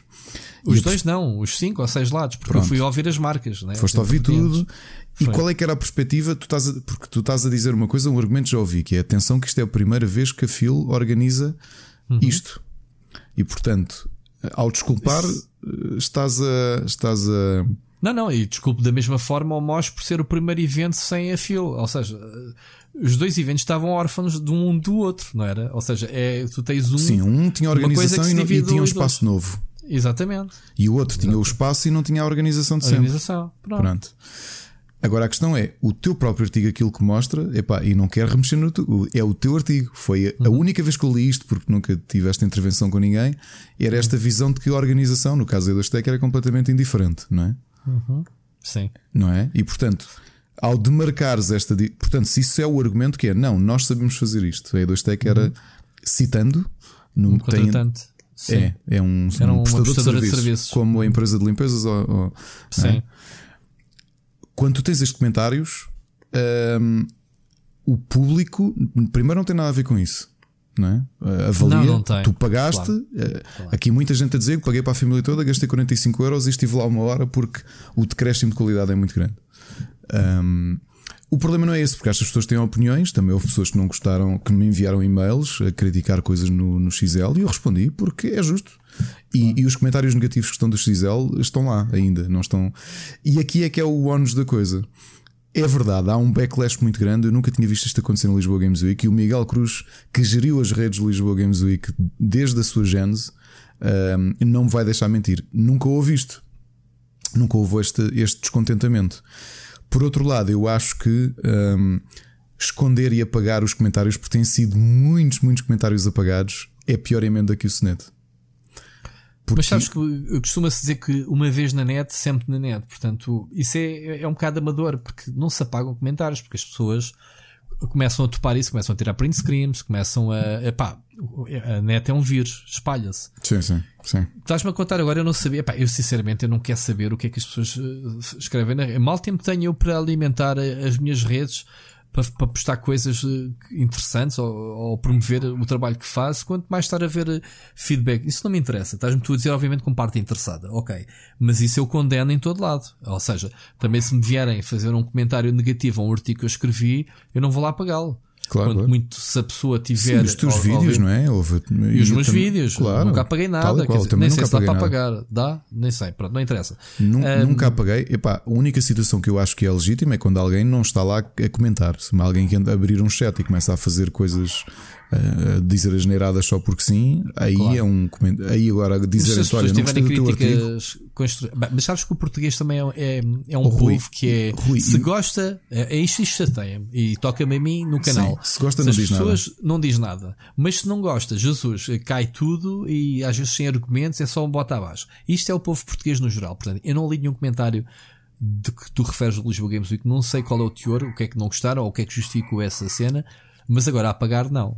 isso condeno a, a, eles e condeno a qualquer pessoa que faça isso. Uh, e, e, pronto. Mas mas isso, isso, obviamente, que isso vai ter repercussões. E é assim: uma, um cliente insatisfeito, quando vais a um restaurante, não gostas, tu não voltas lá mais, como costuma dizer. Epá, e é preciso ter cuidado como é que faz o, o damage control, não é? Uh, das coisas. Ou seja, as coisas não correram bem, há que justificar. Ok? Um, por exemplo, a minha, a minha cobertura no Lisboa Games Week, naquilo que as pessoas veem, tu próprio dizes, ah, fizeram um grande trabalho, fizeram não quê, foi o. Não vou adiantar para nós, foi o desastre, foi o pior evento que alguma vez cobri. Tu sabes as razões, mas eu não vou falar todas as razões porque não vale a pena pessoalmente, para mim, como jornalista, eu, o meu nome, atenção, não é a minha empresa que foi lá cobrir, eu correu-me super mal o trabalho, que culminou na expulsão do último dia. ok? Sim. Portanto, e isso foi só uma das situações que me aconteceu uh, durante, uh, neste caso, o Lisboa Games Week. Um, lá está, como foi muito negativo uh, a primeira entrada no. Sim, de andar ali à chuva. Claro que sim. De andar à chuva. Pá, eu já fui, eu outro dia, eu vou tirar uma foto, malta. Eu tive a organizar os meus badges, porque isso é a minha experiência. Ou seja, tu se me quiseres contratar para dar uma palestra de experiências, tu vais me pedir, mostra-me lá o que é que tu escreveste. Man, eu não te vou mostrar o que eu escrevi, eu vou-te mostrar as minhas credenciais, com aquelas fitas, a quantidade Ui, que eu tenho disso. Isso é que é o meu. Fora. Mas não deves. Isso é que é a história. Eu outro dia vi uma foto espetacular, vi uma foto espetacular de alguém da indústria, que eu já não me lembro quem, que meteu a coleção dele toda na parede e dizer assim: uh, às vezes perguntam-me porque é que eu levo dinheiro para fazer uma consultoria ou porque é que me vêm perguntar a opinião sobre isto e aquilo e eu tenho um valor. Olhem, está aqui. E ele mostrou só uma fotografia de quantidade de badges que o gajo tinha pendurado na parede. Sim, isso também isso quer é a tua pode, experiência. Isso também pode querer é dizer que tu viajas à Brava é e fazes aos eventos para beber copos e para é? Ou, ou, ou, para tirar fotos com, com, o meu cartão, por exemplo, mas não é o caso. Sim, não é o, não vale, é o caso. Vale o que vale. Eu acho que vale é, o que vale. Eu, vale por exemplo, não tenho espaço. Não tenho espaço, tinha, guardava os badges todos e há um dia olhei para eles e pensei. Isto marcou-me. Eu, eu tenho aqui. alguns ali na gaveta e muitos que também de certeza que foram para o lixo. E por exemplo, aquilo que eu disse no meu post é verdade. Este badge eu vou guardar só porque é um evento que eu estive desde o segundo zero, percebes? O claro, XL, claro. E, e, vou guardá-lo claro, porque tenho uma afetividade diferente, é só por isso. Claro, e eu, eu vou dizer, e as pessoas pronto, com quem tive alguns problemas, eh, dizer-lhes, eu já tive em duas edições da E3, não foram muitas, para um evento que, desde há 25 anos, que é todos uhum. os anos. Tive duas da E3, duas Gamescoms, tive numa BlizzCon, tive numa PAX East, tive Epá, you name it. E fora as apresentações privadas, já tive. Olha, está-se a comemorar este ano que foi o X20, né? Da Microsoft, a semana ah, passada. Sim, sim, sim, sim, Como é que se chama? X20. É, que anunciaram Dude. coisas brutais, por acaso. Dude, eu tive na X05 e na X06 que anunciaram a Xbox 360, por exemplo. Boa. Boa. Estás a perceber? Eventos internacionais. Portanto, há quantos anos é que eu já ando nestas coisitas? Quando eu vejo mediocridade, seja no MOS, seja na Comic Con, seja no Lisboa Games Week, seja no Web Summit, eu tenho base de comparação, não só cá dentro como lá fora. Claro, claro. Não me venham, não me venham dizer, ah, Rui, não pode ser assim. Pá, não, não me lixem. Eu não acho, meu, porque assim, tu, tu quando organizas ou quando fazes ou quando escreves. Estávamos a brincar que eu sou um hater. Epá, sou um hater onde? Não, não, não, não fui eu que disse isso. Não, é- não, tu sabes quem é. Estamos a brincar no nosso repara, grupo privado. Tu repara, tu tudo aquilo que tu me disseste, eu só te posso agradecer porque há coisas que tu estás tão embarinhado na organização, organização que te passam completamente ao lado. E ainda bem pois que há pessoas que dizem assim: olha, claro. isto, e tu, epá, tens Mas, razão. Oh, Ricardo, e agora eu vou dizer pessoal, uh, publicamente aquilo que já disse coisa. Eu gostei mais do IndieX ano passado do que este ano. Pois, ok. O espaço, eu já te disse o porquê. Sim, sim, sim não é? Porque, porque no ano passado tinhas uns bandas maiores, eh, este ano tinhas um palco, mas o, parque, o palco perdeu-se no meio de. Sim, mas é assim, eu não aceito as tuas críticas e o podcast acaba agora. Adeus, pessoal, até para a semana. Exatamente, apaga já isto. não, agora sério, eu percebo o teu ponto de vista. Ouvi, há coisas, por exemplo, a, a história da iluminação do que é que era ser o IndieX, eu não tinha bem noção na realidade como é que aquilo ia, ia resultar. Agora Vocês tenho uma ideia completamente diferente filmaram alguma temos, coisa. Temos, temos, temos filmagens. As filmagens no palco ficaram fixas, as fotos ficaram muito fixe. Não, estou a dizer isto para vocês para estudarem o que sim, é que sim, podem melhorar. Sim, sim, sim, sim, Uma filmagem técnica, digamos assim. Sim, sim, sim, sim. sim. Uhum. Felizmente fizemos, fizemos isso. Um, epá, mas living and learning, porque assim, o objetivo disto é que dando para nos ser melhor. Claro, claro que sim. Eu também claro disse que, que havia coisas que gostava mais no espaço deste ano, porque gostei muito do espaço do que fizemos no ano passado e ele foi muito injusto para mais de metade do, do, do, dos developers. Porque, como tinham paredes muito altas, hum. fez com que pelo menos um corredor e meio não ninguém fosse lá, porque estavam escondidos. E foi uma coisa oh. também que só percebemos depois in loco, que é, yeah, é verdade. Ninguém tem que passar por aquele lado. E aqui sim houve, houve problemas, pá, vamos melhorar. Meu. Um, acho que sim. E é, houve, e aceito as críticas com a maior das. das... Eu, Agora, eu agradeço até, agradeço. Sim, mas houve uma coisa. Mas a gente tem que fazer críticas, não é criticar por criticar. Epá, e de certeza que há montes de críticas que me passaram ao lado e que se calhar cada pessoa tem a sua. Uh, aquilo que gostou mais, aquilo que gostou menos, etc. Uh, eh, por exemplo, no Lisboa Games Week, uma coisa que ninguém se lembra de criticar e que é super importante em qualquer evento é as casas de banho. Houve.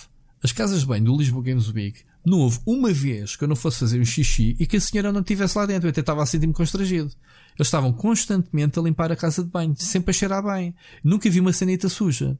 E isso é aprendizagem, porque é este, este, tipo de eventos é uma bandalheira. Os putos cagam tudo e mais alguma coisa. Uhum. E eu acho que isso aprendeu-se com os anos anteriores, que era uh, bidés, bidés não, urinóis entupidos, porque os putos vão para lá, estou a fazer xixi e a comer ao mesmo tempo, e se for preciso, metem os guardanapos lá dentro e que se lixe, não estou em casa. E este ano houve essa preocupação das casas de banho. É um uhum. pormenor que se calhar não isto em nenhum lado, e eu estou a dizer pela primeira vez. Mas são coisas que se reparam que, que, lá está, quando está bem ninguém diz nada. É verdade. Mas isto é preciso dizer estas coisas. Mas também é preciso saber criticar. Dizer, é pá, não gostei daquilo. Mas porquê? É pá, não gostei. Não sei. Porquê? Diz lá. Estás a perceber? E as pessoas não uhum. podem ter medo, e, e quem me conhece, foca que me diga alguém que eu tenho alguma coisa para dizer a uma pessoa que, não, que, se não tiver oportunidade na cara, que não diga. A não ser que eu tenha consideração para essa pessoa e sinta que aquilo que eu vá dizer vá constrangir a pessoa ou, percebes, oferir suscetibilidades. Ok? Mas que me diga uma pessoa que que eu seja injusto naquilo, nas críticas que eu faço. Pá, eu não tenho críticas de pessoas, eu tenho críticas de ações que as pessoas às vezes fazem. Ok? porque eu também não sou perfeito e tu, e tu apanhaste-me. Se calhar este fim de semana tu, não vamos falar no assunto, apanhaste o meu lado negro, viste-me piss off, viste-me virado do avesso. Percebes? E eu não sou assim na, na, minha, na minha, no meu dia a dia, na minha natureza. É preciso algo não estar bem para, para eu me revirar. Mas não deixe é dizer às pessoas aquilo que penso e que sinto. Posso engolir, mas depois, pá, vai tudo junto. Já agora só para descongelar, that's what she said. That's what she said. Muito bem. Olha, Ui, mais alguns mais comentários coisas. dos eventos. É que já estamos aqui quase ali a atingir. É, este é um especial, é um especial quase de, de, de eventos de jogos. Lá está, a semana passada não gravámos, estamos a compensar desta vez. Temos Fazer aqui um outro tema. Mas, mas pronto, acho que o outro então... tema, por acaso, a minha sugestão era deixar para a semana, porque eu acho que só nas sugestões já nos vamos esticar aqui. Uhum. Muito bem. Não, mas temos um tema. Temos um tema, temos porque temos ah, uma sim, mensagem do um... ouvinte.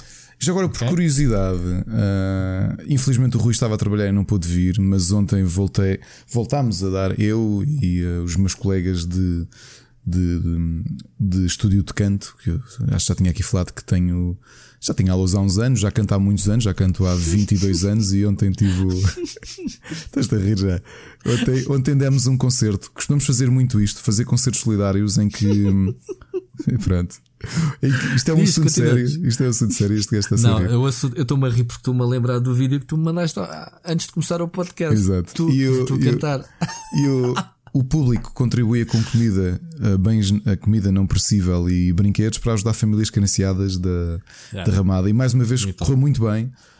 Um, eh, as pessoas doaram imensa coisa e, e foi, foi porreiro. Eu ontem Leitão cantei... e frangaçado? Não? não, eu ontem, ontem cantei três músicas. Cantei The Cloak dos Lepers, que o Rui já ouviu porque eu já postei no meu Facebook e ele estava-se a rir porque acho que ele. Eu não sei como é que nestes anos todos nunca me tinhas ouvido a cantar. A realidade é que. Pronto.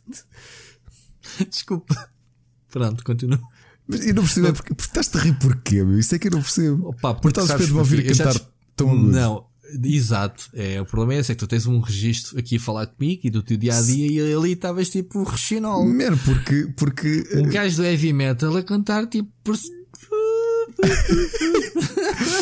Muito bom. Quem está a ouvir, isto, esqueça. Quem está a ouvir, esqueça. Não olhar. Mas a realidade é que eh, muitas vezes são questões de desafios até de voz, porque tenho uma extensão sim. porreira e, e sim, tenho trabalhado imenso. Melhor, tenho trabalhado imenso essa. Aliás, as duas músicas que escolhi foram especificamente uh, só todas de homens, mas a cantar muito, muito agudo.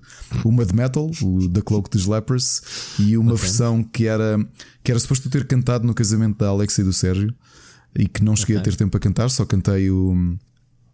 Uh, Depeche Mode. A entrada da Alexa ela não sabia que eu ia cantar. Quando ela entrou no casamento, eu estava lá a cantar e ela não sabia. Que foi o. Ai, não me... Strange Love. É a música favorita dela e quando ela entrou eu estava a cantar uma versão dessa música com, e, com uma guitarra acústica. E cantaste aquela? Nunca tem aquela. O Sérgio aquela? é que queria que eu cantasse a Small Town Boy do Jimmy Somerville, eu não cheguei a cantar. Ontem queria fazer a surpresa, a Alexa adormeceu, o, adormeceu, adoeceu, eles não puderam ir, então a surpresa ficou um bocado vazia porque pronto, tinha ali uma música para dedicar a uma pessoa que não foi ver o concerto. Mas pronto, mas correu bem na mesma. Ainda fiz um dueto com o meu filho. Do pessoal? Osvaldo Montenegro, Nossas Histórias, fiz um, mais uma vez um dueto com o meu filho de 6 anos. Uh, uhum. A Ana também foi o cantar. já canta melhor que tu ou não? Nem por isso. Vai, vai, vai fazer mais do que eu. Ainda Conversa bem, o objetivo é mesmo Conversa ultrapassar. Ah, a Ana, Ana também cantou, cantou uh, Ele e Ela, da Madalena Iglesias. Isso sim, teve alto nível. E, e depois fez um dueto com a Maria João Andrade, que sozinha foi cantar a Ella Fitzgerald, e as duas juntas foram cantar Evanescence. Então, e não cantaste Celine Dion, tu? Não, acho só uma vez é que existe esse registro, é só uma vez é que eu cantei Celine Dion. Não queres falar de Celine Dion? Sim, uh, com, é um clássico. Eu vou te dizer, eu vou, Já quero... o álbum? Era isso que Isto é dizer. aquela parte em que a malta vai começar a desligar o podcast. Vai, vai, vai. Tu estás a rir, mas por causa deste caos todo dos eventos, mesmo o segundo, o Lisboa Games que eu não organizei, mas acabei por ir lá na quinta, esqueci-me de comprar o disco a... dela. Não tens, não tens o Day One Edition? Não tenho, não comprei. É a primeira vez, oh meu. God, que falha. É a primeira vez, eu sei, já não sou fã. Pessoal, uh, esqueçam esses rumores que eu sou fã da Celine Dion. Esses rumores são infundados. Eu não comprei o disco no dia que saiu. My God. Olha, vamos a coisas sérias. Uh, e obviamente que estou a brincar contigo. Uh, não deixa de ser estranho eu ter ouvido aquele registro. Não, eu nunca tinha ouvido cantar. Tinha visto fotografias tudo com o microfone da mão, mas isso microfone sempre há muita gente a tirar fotos. Uh, não significa que cantem. Bom, vamos ouvir o próximo tema. Vamos ouvir o próximo tema, não. Vamos ouvir uma mensagem de um leitor. Malta, não se esqueçam, eu não tenho andado a puxar. Estamos a dar aqui um bocado ausentes. Uh, não se esqueçam se quiserem participar neste podcast, se quiserem deixar a vossa opinião uh, pós para a semana de se tiveram no MOS o que é que gostaram, o que é que não gostaram. Pessoal, não tenham medo de dizer o que não gostaram, porque no caso do Ricardo ele uh, quer saber mesmo para é. tentar melhorar. Eu prometo no caso do Lisboa Games Week a mesma coisa. desculpa. Oh. Epá, desculpa. Pronto, pronto. pronto. Tu é que sabes, eu estou a falar a sério. Tu, tu coisa, estás a mandar bocas e indiretas. Resolve isso, vai falar com as pessoas. Bom, pronto. O uh, uh, que é que eu te quero dizer? Não se esqueçam, malta, tem um botãozinho nos comentários, deixem o vosso, o vosso, a vossa mensagem, que foi exatamente isso que o nosso amigo Mocas fez hoje de manhã. Uh, posso dizer, Mocas, que tu me acordaste, que hoje tive folga. Acordaste-me com o teu pling pling, que era o Mocas a deixar uma mensagem logo de manhãzinha, e assim é que é. Vamos lá então, Ricardo, é Já agora uma, partes. Uma frase que pouca gente ouviu, que é: Tu hoje acordaste-me com o teu pling pling. E vamos lá ouvir plim, o Mocas. Vamos lá então. Boas pessoal, boa noite aos dois, Rui, Ricardo. Espero que esteja tudo bem com vocês e que tenham tido um excelente Mosh XL e uma grande Lisboa Games Week. Um, hoje venho aqui colocar uma questão e também expressar a minha desilusão para com o Ricardo, especialmente na altura que se falou aqui nos leitmotivos e em que ele não se lembrou de dar como exemplo o maior leitmotiv de todos os tempos, que era o, o som que aparecia quando no Tomb Raider nós encontrávamos um segredo. É tão icónico e tão sui generis que pronto, lembro-me sempre desse som e é como dizia o Rui, é uma coisa que marca e, e nos leva instantaneamente para aquele sentimento de descoberto. A questão propriamente dita uh, prende-se com, com algo que eu aproveito para vos perguntar a vocês os dois que estão dentro do mundo e que são mais entendidos na matéria do que eu, uh, perguntando assim a vossa opinião acerca do porquê uh, é que, porque é que a Valve demorou ou demora tantos anos a dar notícias acerca do Half-Life 3. Eu sei que agora deu com um jogo VR, mas nem é disso que eu estava a falar. Eu tinha esta pergunta para fazer há muito, muito tempo, mas agora vi mesmo a calhar, porque eles fizeram um anúncio acerca do Half-Life, mas não aquele que toda a gente esperava, não o Half-Life 3. Eu quero-vos perguntar, na vossa opinião, o que é que vocês acham? Estão a guardar um trunfo? Acham que é preciso? Acham que não tem como fazer as ideias todas têm para o jogo? Acham que não há tecnologia suficiente? Ou estão a guardá-lo para uma altura em que realmente a Valve necessita fazer dinheiro? Uh, mas pronto. Um grande abraço aos dois, digam de vossa justiça e continuação de bom trabalho. Grande abraço. Ok. Grande Mocas, um grande abraço para ti, meu amigo. Obrigado. E mais só dizer-te uma coisa: uh, desiludir-se comigo não é difícil. Uh, esta foi apenas uma óbvia que ficou registada, portanto, lamento, lamento. Uhum. E realmente não me lembrei dessa. Não me lembrei mesmo desse som. E é engraçado, tu começaste a descrever e eu comecei a ouvir o som no, no, no na, na cabeça. minha cabeça. Foi logo automático. Muito Agora, Half-Life, Rui, eu tenho uma ideia, eu tenho uma uma teoria muito simples em relação ao porquê do Half-Life 3 não, não, não surgir. Porque ele não sabe contar até 3, né? Epá, isso é um clichê muito não, grande. Não, não. não eu, eu acho que o Half-Life foi o que foi. É um dos jogos mais importantes da história dos videojogos. Mudou a forma como se como observamos o, o storytelling nos videojogos. Eh, foi, é de longe um marco, é um dos segredos do sucesso da própria Valve. Uhum.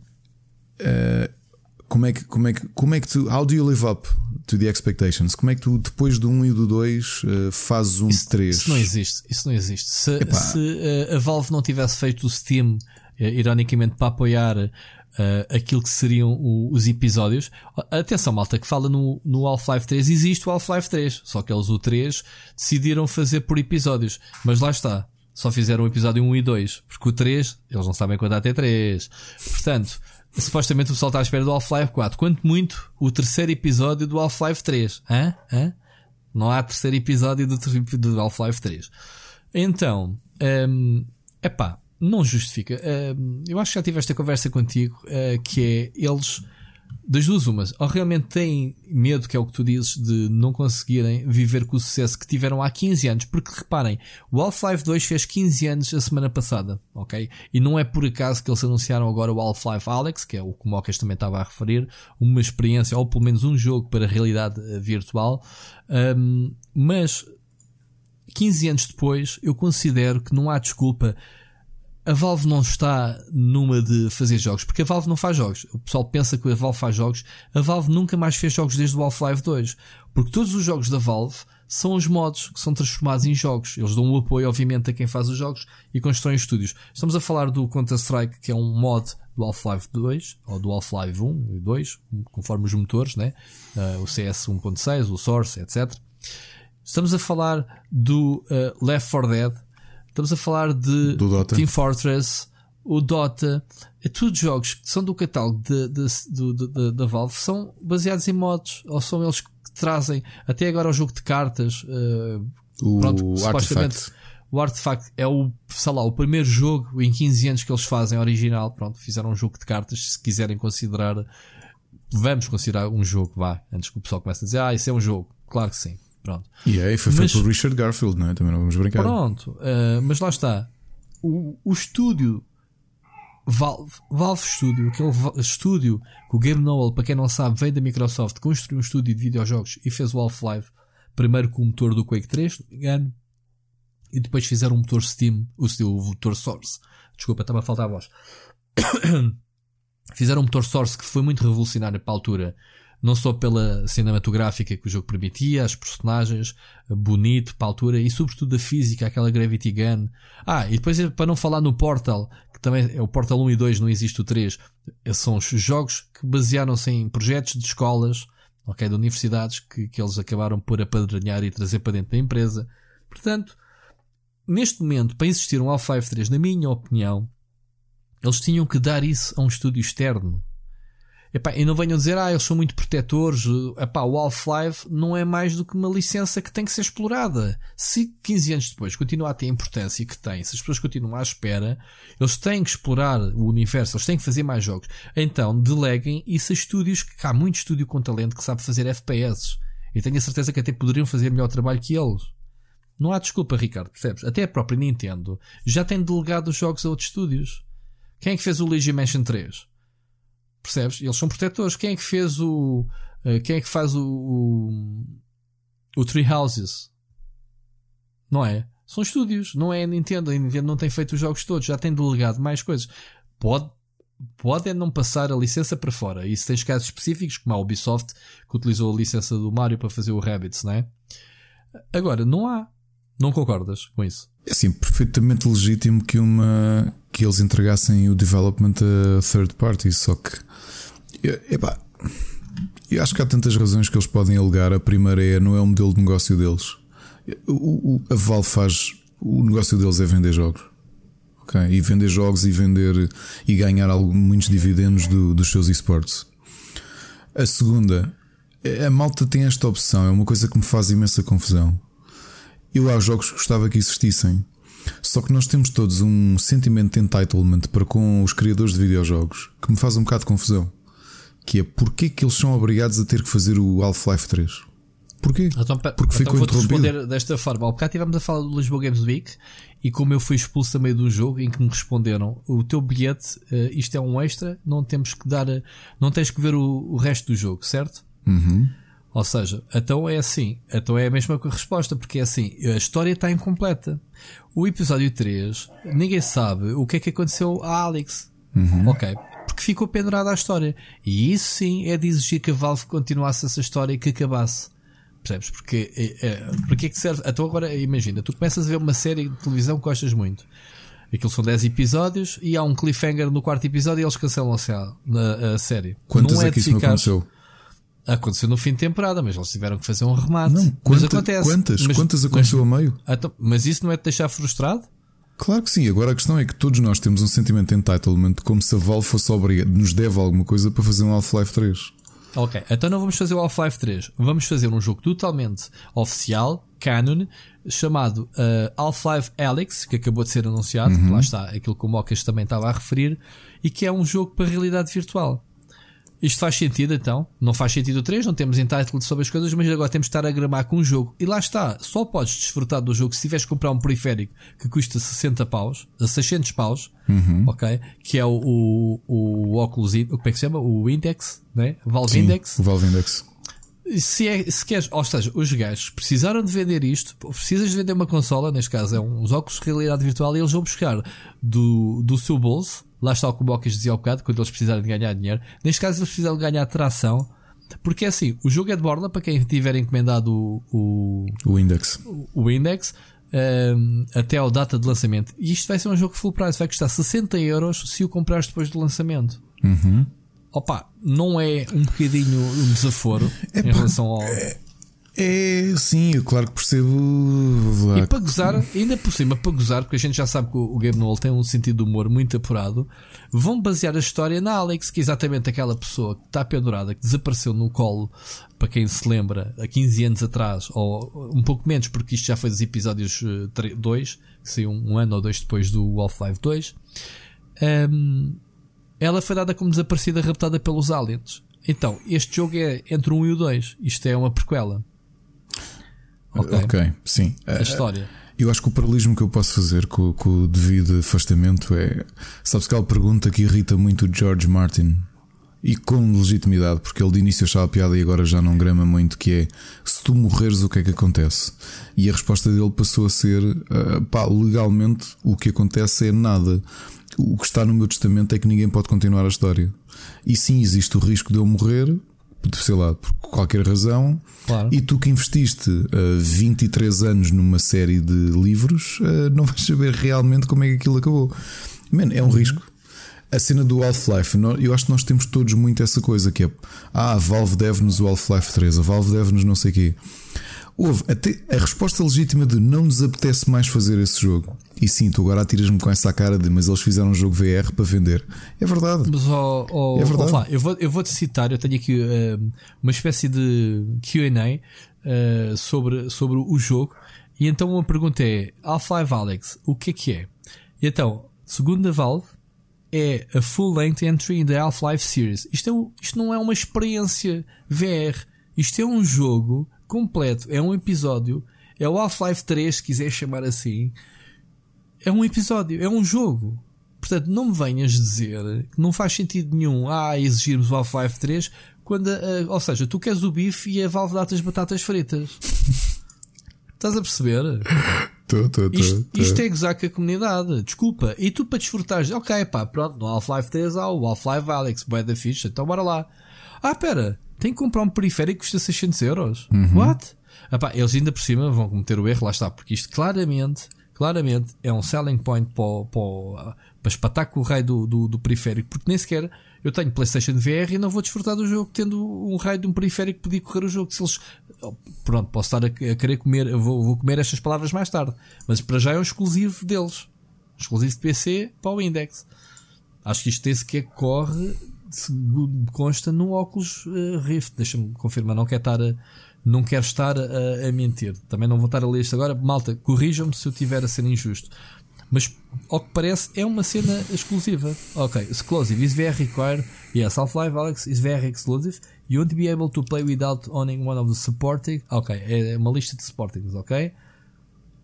Ok, ok. Para já, eles dizem que é uh, cenas compatíveis. Pronto, provavelmente deve ser no ambiente PC, devem ser todos. Posso estar errado, não quero ter a, ter a certeza. Agora, é um bocado mal. É um bocado mal. Se é um jogo principal, se é um jogo canon, se é um jogo que vai, vai adicionar uh, cenas à, à série, mas as pessoas continuam a saber do Half-Life 3, será que isto pode ser um jogo que vem palpar terreno se as pessoas ainda estão interessadas? Se isto de alguma forma tiver sucesso, uh, de as pessoas de eles saberem que as pessoas querem que ainda 15 querem... anos depois continuar a história. Pode ser um medidor, pode ser um barómetro. Pode, pode ser um barómetro, um... não é? Pode, pode. Pronto. Pronto. Pode até vou, porque eu... é um barómetro inflacionado, que é vamos é. ver nestas condicionantes que as pessoas precisam ter um dispositivo VR se mesmo assim estão interessadas em. Já viste, é? já viste. Isto, epa, mas eu já li em qualquer lado que as pré-ordens dispararam. Pois não acredito. sei número, mas acho que sim. Quando foi anunciado, Uh, pá, os gajos anunciaram esta cena com o trailer. O trailer está muito fixe. Já viste o trailer? Não. Do Half-Life Alex. Pronto, há de ver quando tiveres a oportunidade. E eles dizem mesmo: uh, Sim, o Sim, a Valve diz: uh, We'll thrill to announce Half-Life Alex, a new full-length entry in the Half-Life series, built by, uh, built by Valve. Lá está aquilo que dizíamos há bocado, for VR.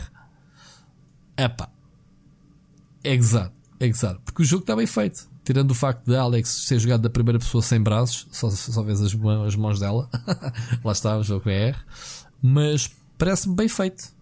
Pelo menos estão cá os elementos, uh, pronto, o ambiente está cá todo. Isto deve ser brutal jogado em VR, atenção. Claro. Se eles conseguirem captar este movimento para a tecnologia atual, ok? O ambiente que eles sempre fazem, o Half-Life 2 tem um ambiente espetacular, uhum. Tem mesmo um ambiente do caralho. Se eles quiserem conseguirem captar a forma como interage com os personagens, o ambiente e todo aquele. Queremos quer não, os head grabbers, ou como é que eles chamavam aquela porcaria, saltavam de para cima. Aquilo já assustava no jogo, que era cada cagaço, os gajos saltavam. Eu imaginei isto em realidade virtual. Eu queria muito jogar isto. Se me vais perguntar se eu vou dar 600 euros para jogar isto, no way. No way. Tipo, vou ver a série do, do Rico fazer-se no canal dele. Grande abraço, Rico. Uh, mas pronto. Ou a análise do João Correia. Que de fazer também. Correia. Ele tem o Index? Não tem o Index, mas ele é compatível com os outros dispositivos. Ah, se for compatível com os outros, ok. É, é eu fui agora confirmar. Foste confirmar, pronto. Uhum. Menos mal, menos mal. Mas pronto, vamos ver, uh, vamos ver como é, que, como é que se comporta, como é que os fãs vão, vão falar. E mocas, é a resposta possível. Eu sou um dos frustrados, desculpem lá. Sinto que tenho um jogo incompleto que queria tê-lo. Não há paciência. Agora estar a, a, dizer: olha, está aqui este jogo, mas compra lá isto. Pronto, tudo bem. Também podia ser um exclusivo PlayStation 5 e eu ser obrigado a comprar o Half-Life 3 para jogar e comprar o PlayStation 5. Verdade. Não é? Pronto, também poderia ser. Ou uma consola exclusiva da, da Steam. Dá-lhes tempo. Como é que era o Steam? Era o Steam Box. Steam Box. Enfim. Amigo, vamos passar às, às, às sugestões. Às sugestões, ok. Um, temos muita coisa provavelmente acumulada nestas semanas que tivemos off. Eu pelo menos tenho algumas coisas. Queres começar tu? Ou queres eu não tenho jogos? muitas sugestões, sim. Eu não tenho muitas sugestões. Tenho sugestão de.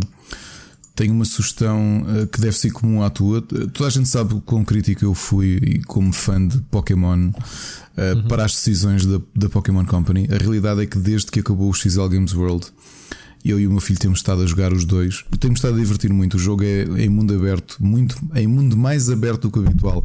Funciona bem. Continuo a ter críticas ao jogo, mas estou a gostar muito mais dele do que eu esperava e eventualmente a descrever sobre ele. A outra sugestão é um jogo indie, que foi outro, um dos poucos que eu estive a jogar, que se chama Sparklight, que é um. É assim uma, uma, homenagem ao The Legend of Zelda, só que é um roguelike. Tu és uma personagem, tem uma arma que é uma. Ela é uma mecânica, é uma rapariga. Isso tudo em 16 bits, pixel art. Tem uma chave inglesa que também funciona de martelo. E, é vai, tens de ir recolhendo Sparklight, que é a moeda lá, a energia lá do sítio, para fazeres upgrades e para ir progredindo no, no mapa e conseguires derrotar os 5 titãs, que são os 5 bosses.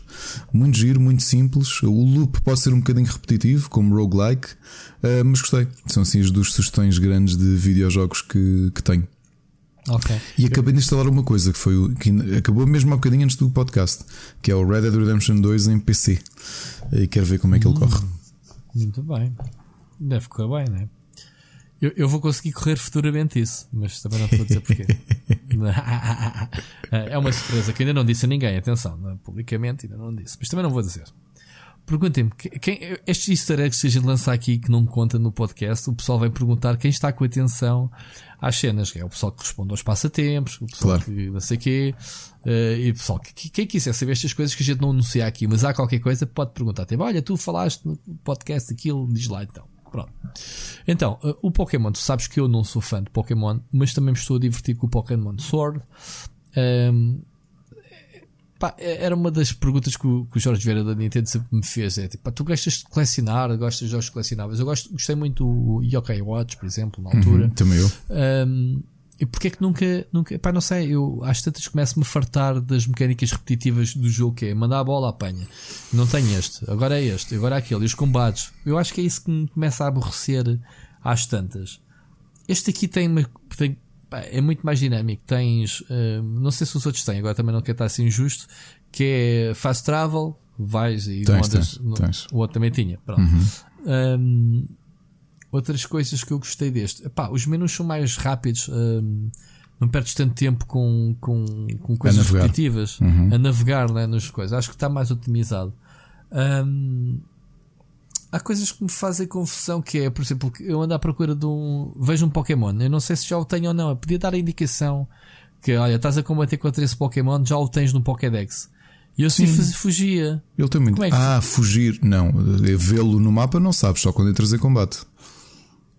Então, mas e quando entras em combate consegues ao saber lado, se ele já está no Pokédex? do nome, se tiver um símbolo de uma bola, quer dizer que já o tens. Olha, boa dica. Então pronto.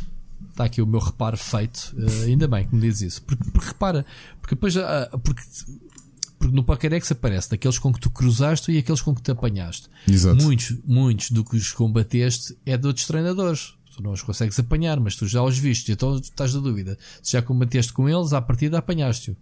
Ou não, porque já os combateste com eles, mas foi de outros treinadores. Pronto, há sempre essa dúvida. Agora, essa cena da bola, muito fixe. Pronto, nunca tinha reparado. Pá, lá está. Eu sou noob. Pokémon, malta.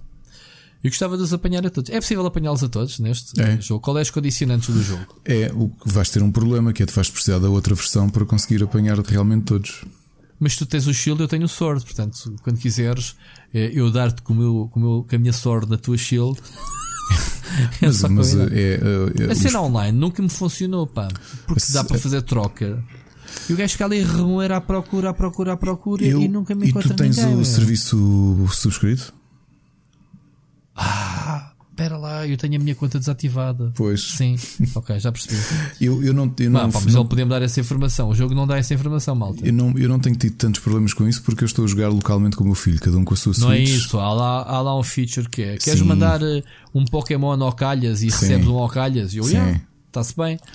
A cena é que não te dá. Eu realmente já sei, já devia ter. Uh, uh, pedido. A, aliás, já pedi, já pedi à Nintendo. O meu código de anuidade já acabou.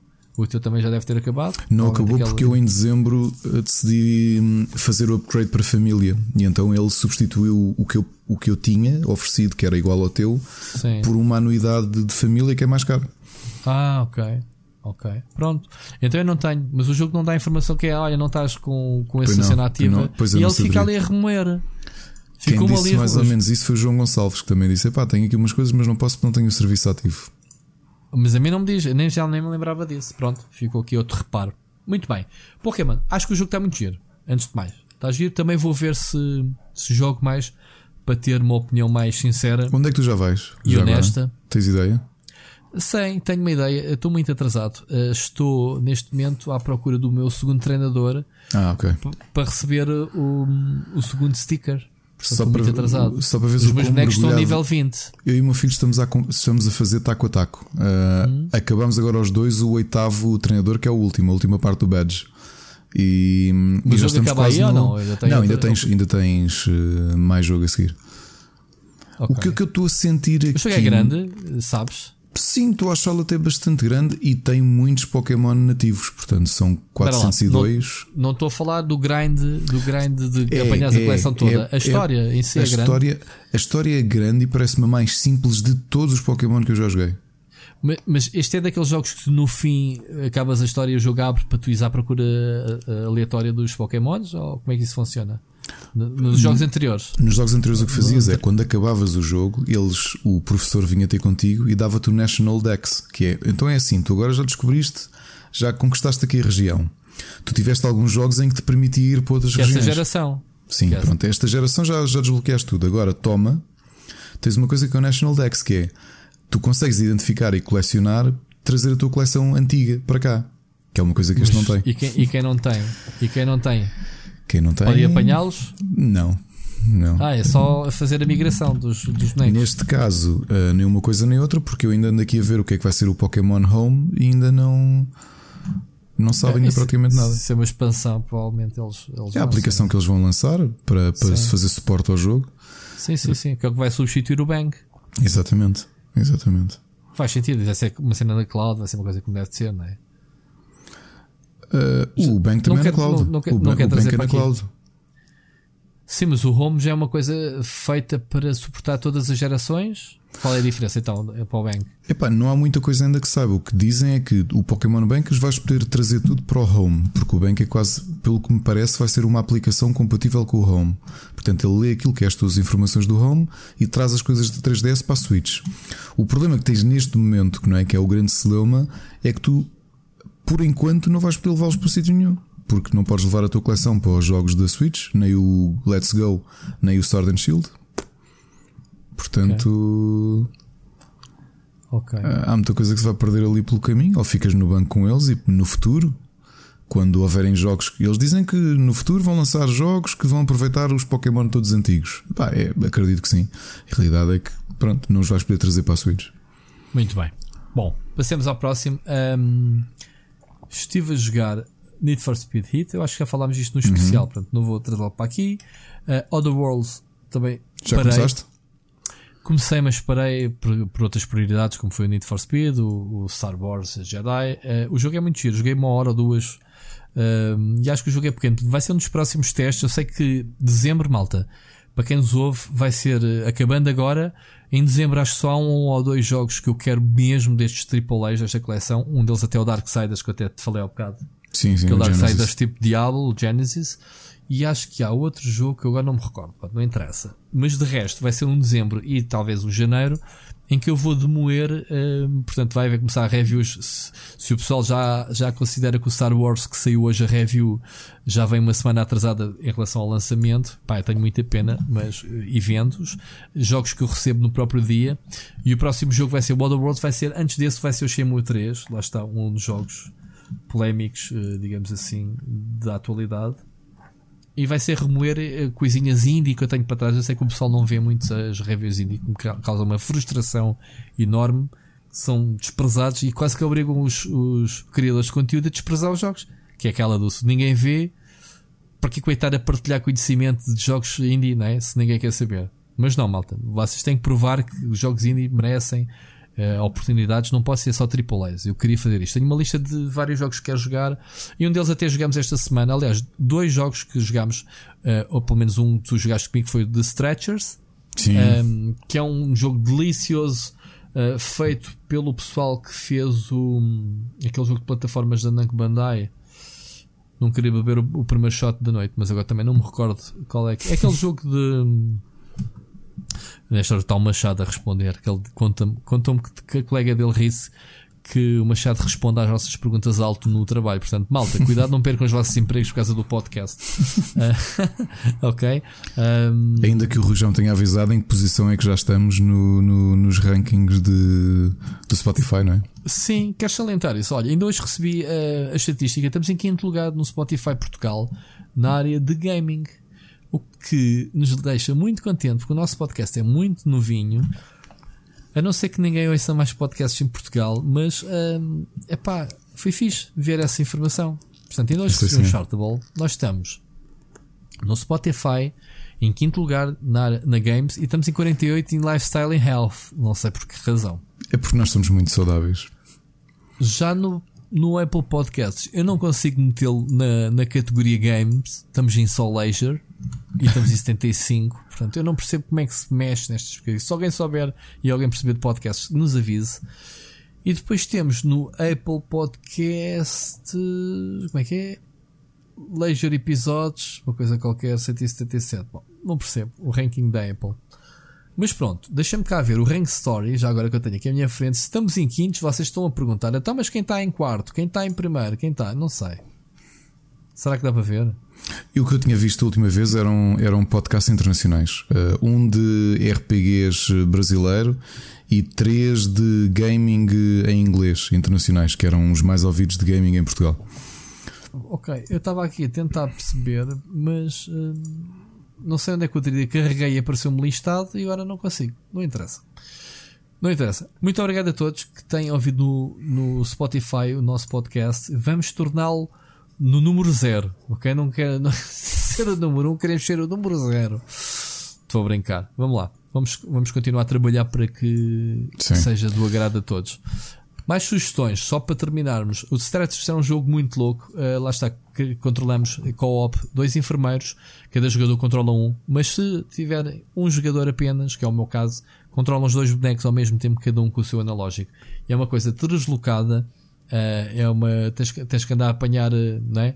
apanhar uh, pacientes para levar para o hospital. Só que é uma espécie de open world em que tem uma física muito fixe e ambulanciando aos saltos. Enfim, é uma, é uma review que eu tenho quase escrita, portanto eu vou fazer esta, não vou escapar. A tua opinião, Ricardo, tu jogaste também, não é? Epá, eu tenho jogado com o meu filho e é divertidíssimo. É, muito bem, muito bem. Outro jogo que me veio, que recebi do estúdio foi Bubble Bubble for Friends. E é um jogo que estou a jogar que me veio umas lágrimas, porque o Bubble Bubble é um dos jogos, tal como o Ricardo diz, muito na, na, nas, suas, nas suas intervenções, marcou-me na vida. Portanto, marca ali uma altura em que eu jogava com o meu, meu irmão no Amiga, o Bubble Bubble, e é uma frustração que nunca passei do nível 100, que era o boss final. E portanto, o Bubble Bubble for Friends não só traz o jogo original, que vocês podem jogá-lo como, como da forma como ele estava, portanto, sem qualquer transformação, um porte direto, como o Bubble Bubble Quart for Friends, uh, ou melhor, o Bubble Bubble for Friends é uma aventura nova com gráficos bonitinhos, todos atuais, mas só apresenta 50 níveis. Não é tão bom como o primeiro, posso já adiantar aí na, na review, que também já está quase escrita, vocês vão ver depois. Há ali muitos elementos que eles transformaram e estragaram a experiência do original. Toda a estratégia, saberes onde é que está o sapatinho para correr mais alto, saberes onde é que está o Elixir para apanhar as bolhas mais rápidas e mais, uh, mais longas Neste é uma espécie de, equipa, de equipamento em cada nível, portanto não funciona assim muito bem, é um bocado tal. Além disso, acabei o jogo em uma hora e meia, pai.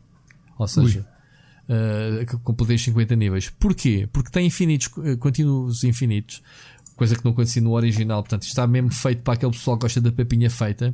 E se insistires muito no mesmo nível, se morres muitas vezes no mesmo nível, ele ativa-te o modo imune, portanto é impossível não passar de nível. E como tal, 50 níveis, isto é muito fácil o jogo. Pode escolher dificuldade depois acima, na segunda volta, mas pronto. Não é a mesma magia. Mas pronto, Bubble Bubble é sempre um jogo que a gente recorda com, com muito carinho. séries e filmes. Alguma coisa tenhas visto? Queres recomendar? Uh, não, acho que continuo ainda a ver o que via, portanto não tenho nada para vos, para vos dar de novo. Ok, eu acabei de ver o Carnival Raw que falámos na, na, na edição, no, no, episódio especial, que levei pessoal a, a, a ver, que não Portanto, conheciam, tal como o, eu. O, M, Portanto, o já devia, o Amazon. Amazon? Amazon. Este Amazon. Este Amazon, Amazon já devia pagar qualquer coisa. Sabes que a gente tem que falar com estas coisinhas, uh, com estas editoras, com a tempo. Disney é. ou HBO, porque repara, a gente já quase faz serviço público sim, sim. todas as semanas. E sabes que eu, em vez de recuperar séries que, que tenho que continuar a ver porque saíram seasons novas, já quase me sinto na obrigação de ver uma sériezinha nova, pelo menos os primeiros episódios, para termos assunto aqui de novidades. Acredito. Este, esta Carnival Row foi dentro desse contexto. Eu, eu ando o a precisar pro... de voltar a ver séries descansar, mas é. é... Mas, é, mas sabes é agora. que o problema é que a gente é depois agora. gosta delas e quer continuar a vê-las. É agora, é agora que eu vou voltar a ver séries com, com mais tempo. Há muita gente provavelmente está a ver o Star Wars Mandalorian e obrigado Disney por só chegarem para o ano. Portanto, eu posso dizer que tenho visto através de uma VPN que o meu primo que mora nos Estados Unidos, que tem lá uma conta e que me empresta para eu ver. Portanto, é isto, malta. A eu não vi, oficial. eu não vi, por acaso. Mas se quiseres, eu falo que é esse meu primo, okay. para tu veres também. Mas tu, com certeza que o pessoal tem primos nos Estados Unidos, rapidamente. Uma VPN também acede ao serviço.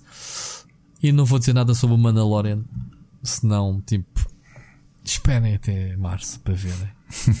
é um desafio. E, e tentem passar os spoilers das imagens que têm surgido nas, nas internets e nos, nas redes sociais. Façam esse desafio. Façam esse favor a vocês próprios. Poupem até chegar a Portugal a Disney não vão ver. Pode ser que já saibam mais que aquilo que, que deveriam, mas pronto. De resto, um, tenho para ver um, a nova season que estreou a semana passada do Man in High Castle, que é a, a quarta e a última season que estou muito ansioso para ver porque é o fim da história e a história estava brutal para saber algumas como é que eles vão arrematar algumas das coisas. E vi dois filmes, o John Wick 3, não sei se já viste, se gostas, não viste nenhum. Não, não vi nenhum. Não. Ok, é mais do mesmo, é, é, um jogo de computador transformado em filme. Pá, o gajo é tiros para aqui e para ali e siga no brains. É, é giro de ver. Uma vez, pelo menos. Outros, por falar em filmes de jogos, vi na Lisboa Games Week, lá está, por eu estar no auditório, tive que levar em loop. Eu devo ter visto pai umas 255 vezes o trailer do Star Wars do próximo episódio. Quase que não tenho vontade de ir ao cinema ver o filme, porque aquela cena estava em loop. Não, mas sabes o que é um. um meteres um trailer de 3 minutos em loop? constante, em colunas a arrebentar pelas costuras, em que eu tive que virar para trás para o homem e dizer: Man, tipo, há necessidade, só cá estou eu na sala e estou a trabalhar. E tu apanhaste, tu foste lá ter comigo. Eu fui, fui, sim, sim. Eu, eu, estava sozinho a trabalhar e a levar com aqueles trados, mas pronto, eles puseram um filme. Um, gravadinho, by the way, uh, que se chamava-se Hardware R. Hardcore R. Gravadinho. Gravadinho. Sim. Não, é? eu, eu vi a janela do Windows, o, o MP. Ah. Pronto, não era para se dizer. Do Hardcore Henry, um, que, que, eu não conhecia, que é um jogo. Deixa eu ver, pá, tu tens que ver este filme, Ricardo. Isto é daqueles filmes experimentais que não lembro ao diabo. E é um, um filme na primeira pessoa. É tipo o Doom. Lembras do filme do Doom? Sim, sim, sim. Mas o filme do Doom era só algumas sequências, não era? Que era na primeira pessoa para, para fazer. Era, era, era, a, a Este é fazer. todo na primeira pessoa. Ou seja, a personagem aparece a hora e meia que é que dura o jogo, o jogo, o filme. É um FPS. É, é, é, o gajo tem uma GoPro na cabeça, basicamente, e interage com os personagens. E é tão maluco. O gajo é um cyborg. o gajo faz parkour. O gajo está porrada. Tu, tu olhas, tu estás a ver o filme, olhas para o lado, dois minutos, distrais-te a falar com alguém, olhas para o ecrã, o gajo já está no outro cenário. já está já tá em cima de uma moto a disparar com uma metralhadora. Esse filme não esteve no, no, no Motel X? Talvez. Este filme é de 2016. É pá, mas tens que ver. Eu tenho que ver outra vez com atenção porque eu estava a trabalhar, mas o rei do ecrã estava-me sempre a chamar a atenção para ver. Era impressionante. É muito giro o filme, ok? Nonsense, não tem nada a ver. Tem personagens estúpidas, por exemplo, o antagonista tem poderes telecinéticos, portanto tá, manda com cadeiras e caraças, com alguns efeitos especiais muito curiosos. Há um gajo que vive entre clones, ok? Várias personagens que tu interages, ou que o personagem interage, que vais descobrir no fim que é um único gajo só. Ok. É muito fixe. É muito fixe. É um, é um filme indie, man. É um filme. Eu estou a ver cá não está, mas na América está no Netflix. Eu estou a ver se cá também estava. Ah, é? Olha, Sim. não sabia. Não sabia. Se estiver no Netflix, vejam, malta. Pronto. Vejam que é giro. Pelo menos uma vez. e pronto. Muitas recomendações acumuladas. É. Não está cá no Netflix? Não, não está. Ok.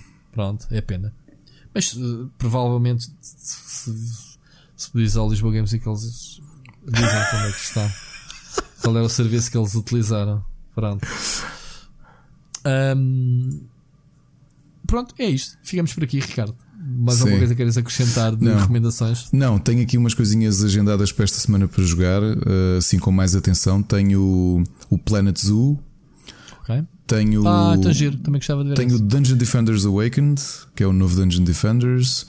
Tenho hum, o Ritual Crown of Horns e o Farmers Dynasty, para, para jogar. Assim, tudo assim, coisinhas mais indie. Eu vou Precisava agora de um tirar. indie que eu já te falei. Preciso do, do Tourist. Tenho que ver se. Pois é, falaste nisso e ainda não pedi, mas eu vou dar uma vista de olhos amanhã. Que. Ok? Tenho Que é ver para depois não dizeres, ah, também quer ser teu amigo e receber coisas. Pois, já viste. já te fiz dois pedidos hoje de jogos. É viste? verdade, é verdade. Enfim. Olha isto, não é?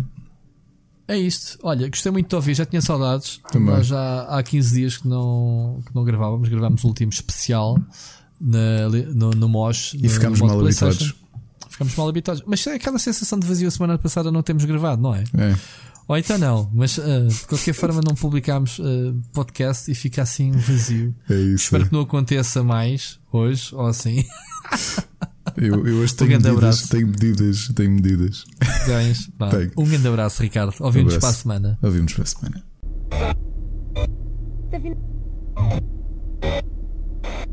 Tá.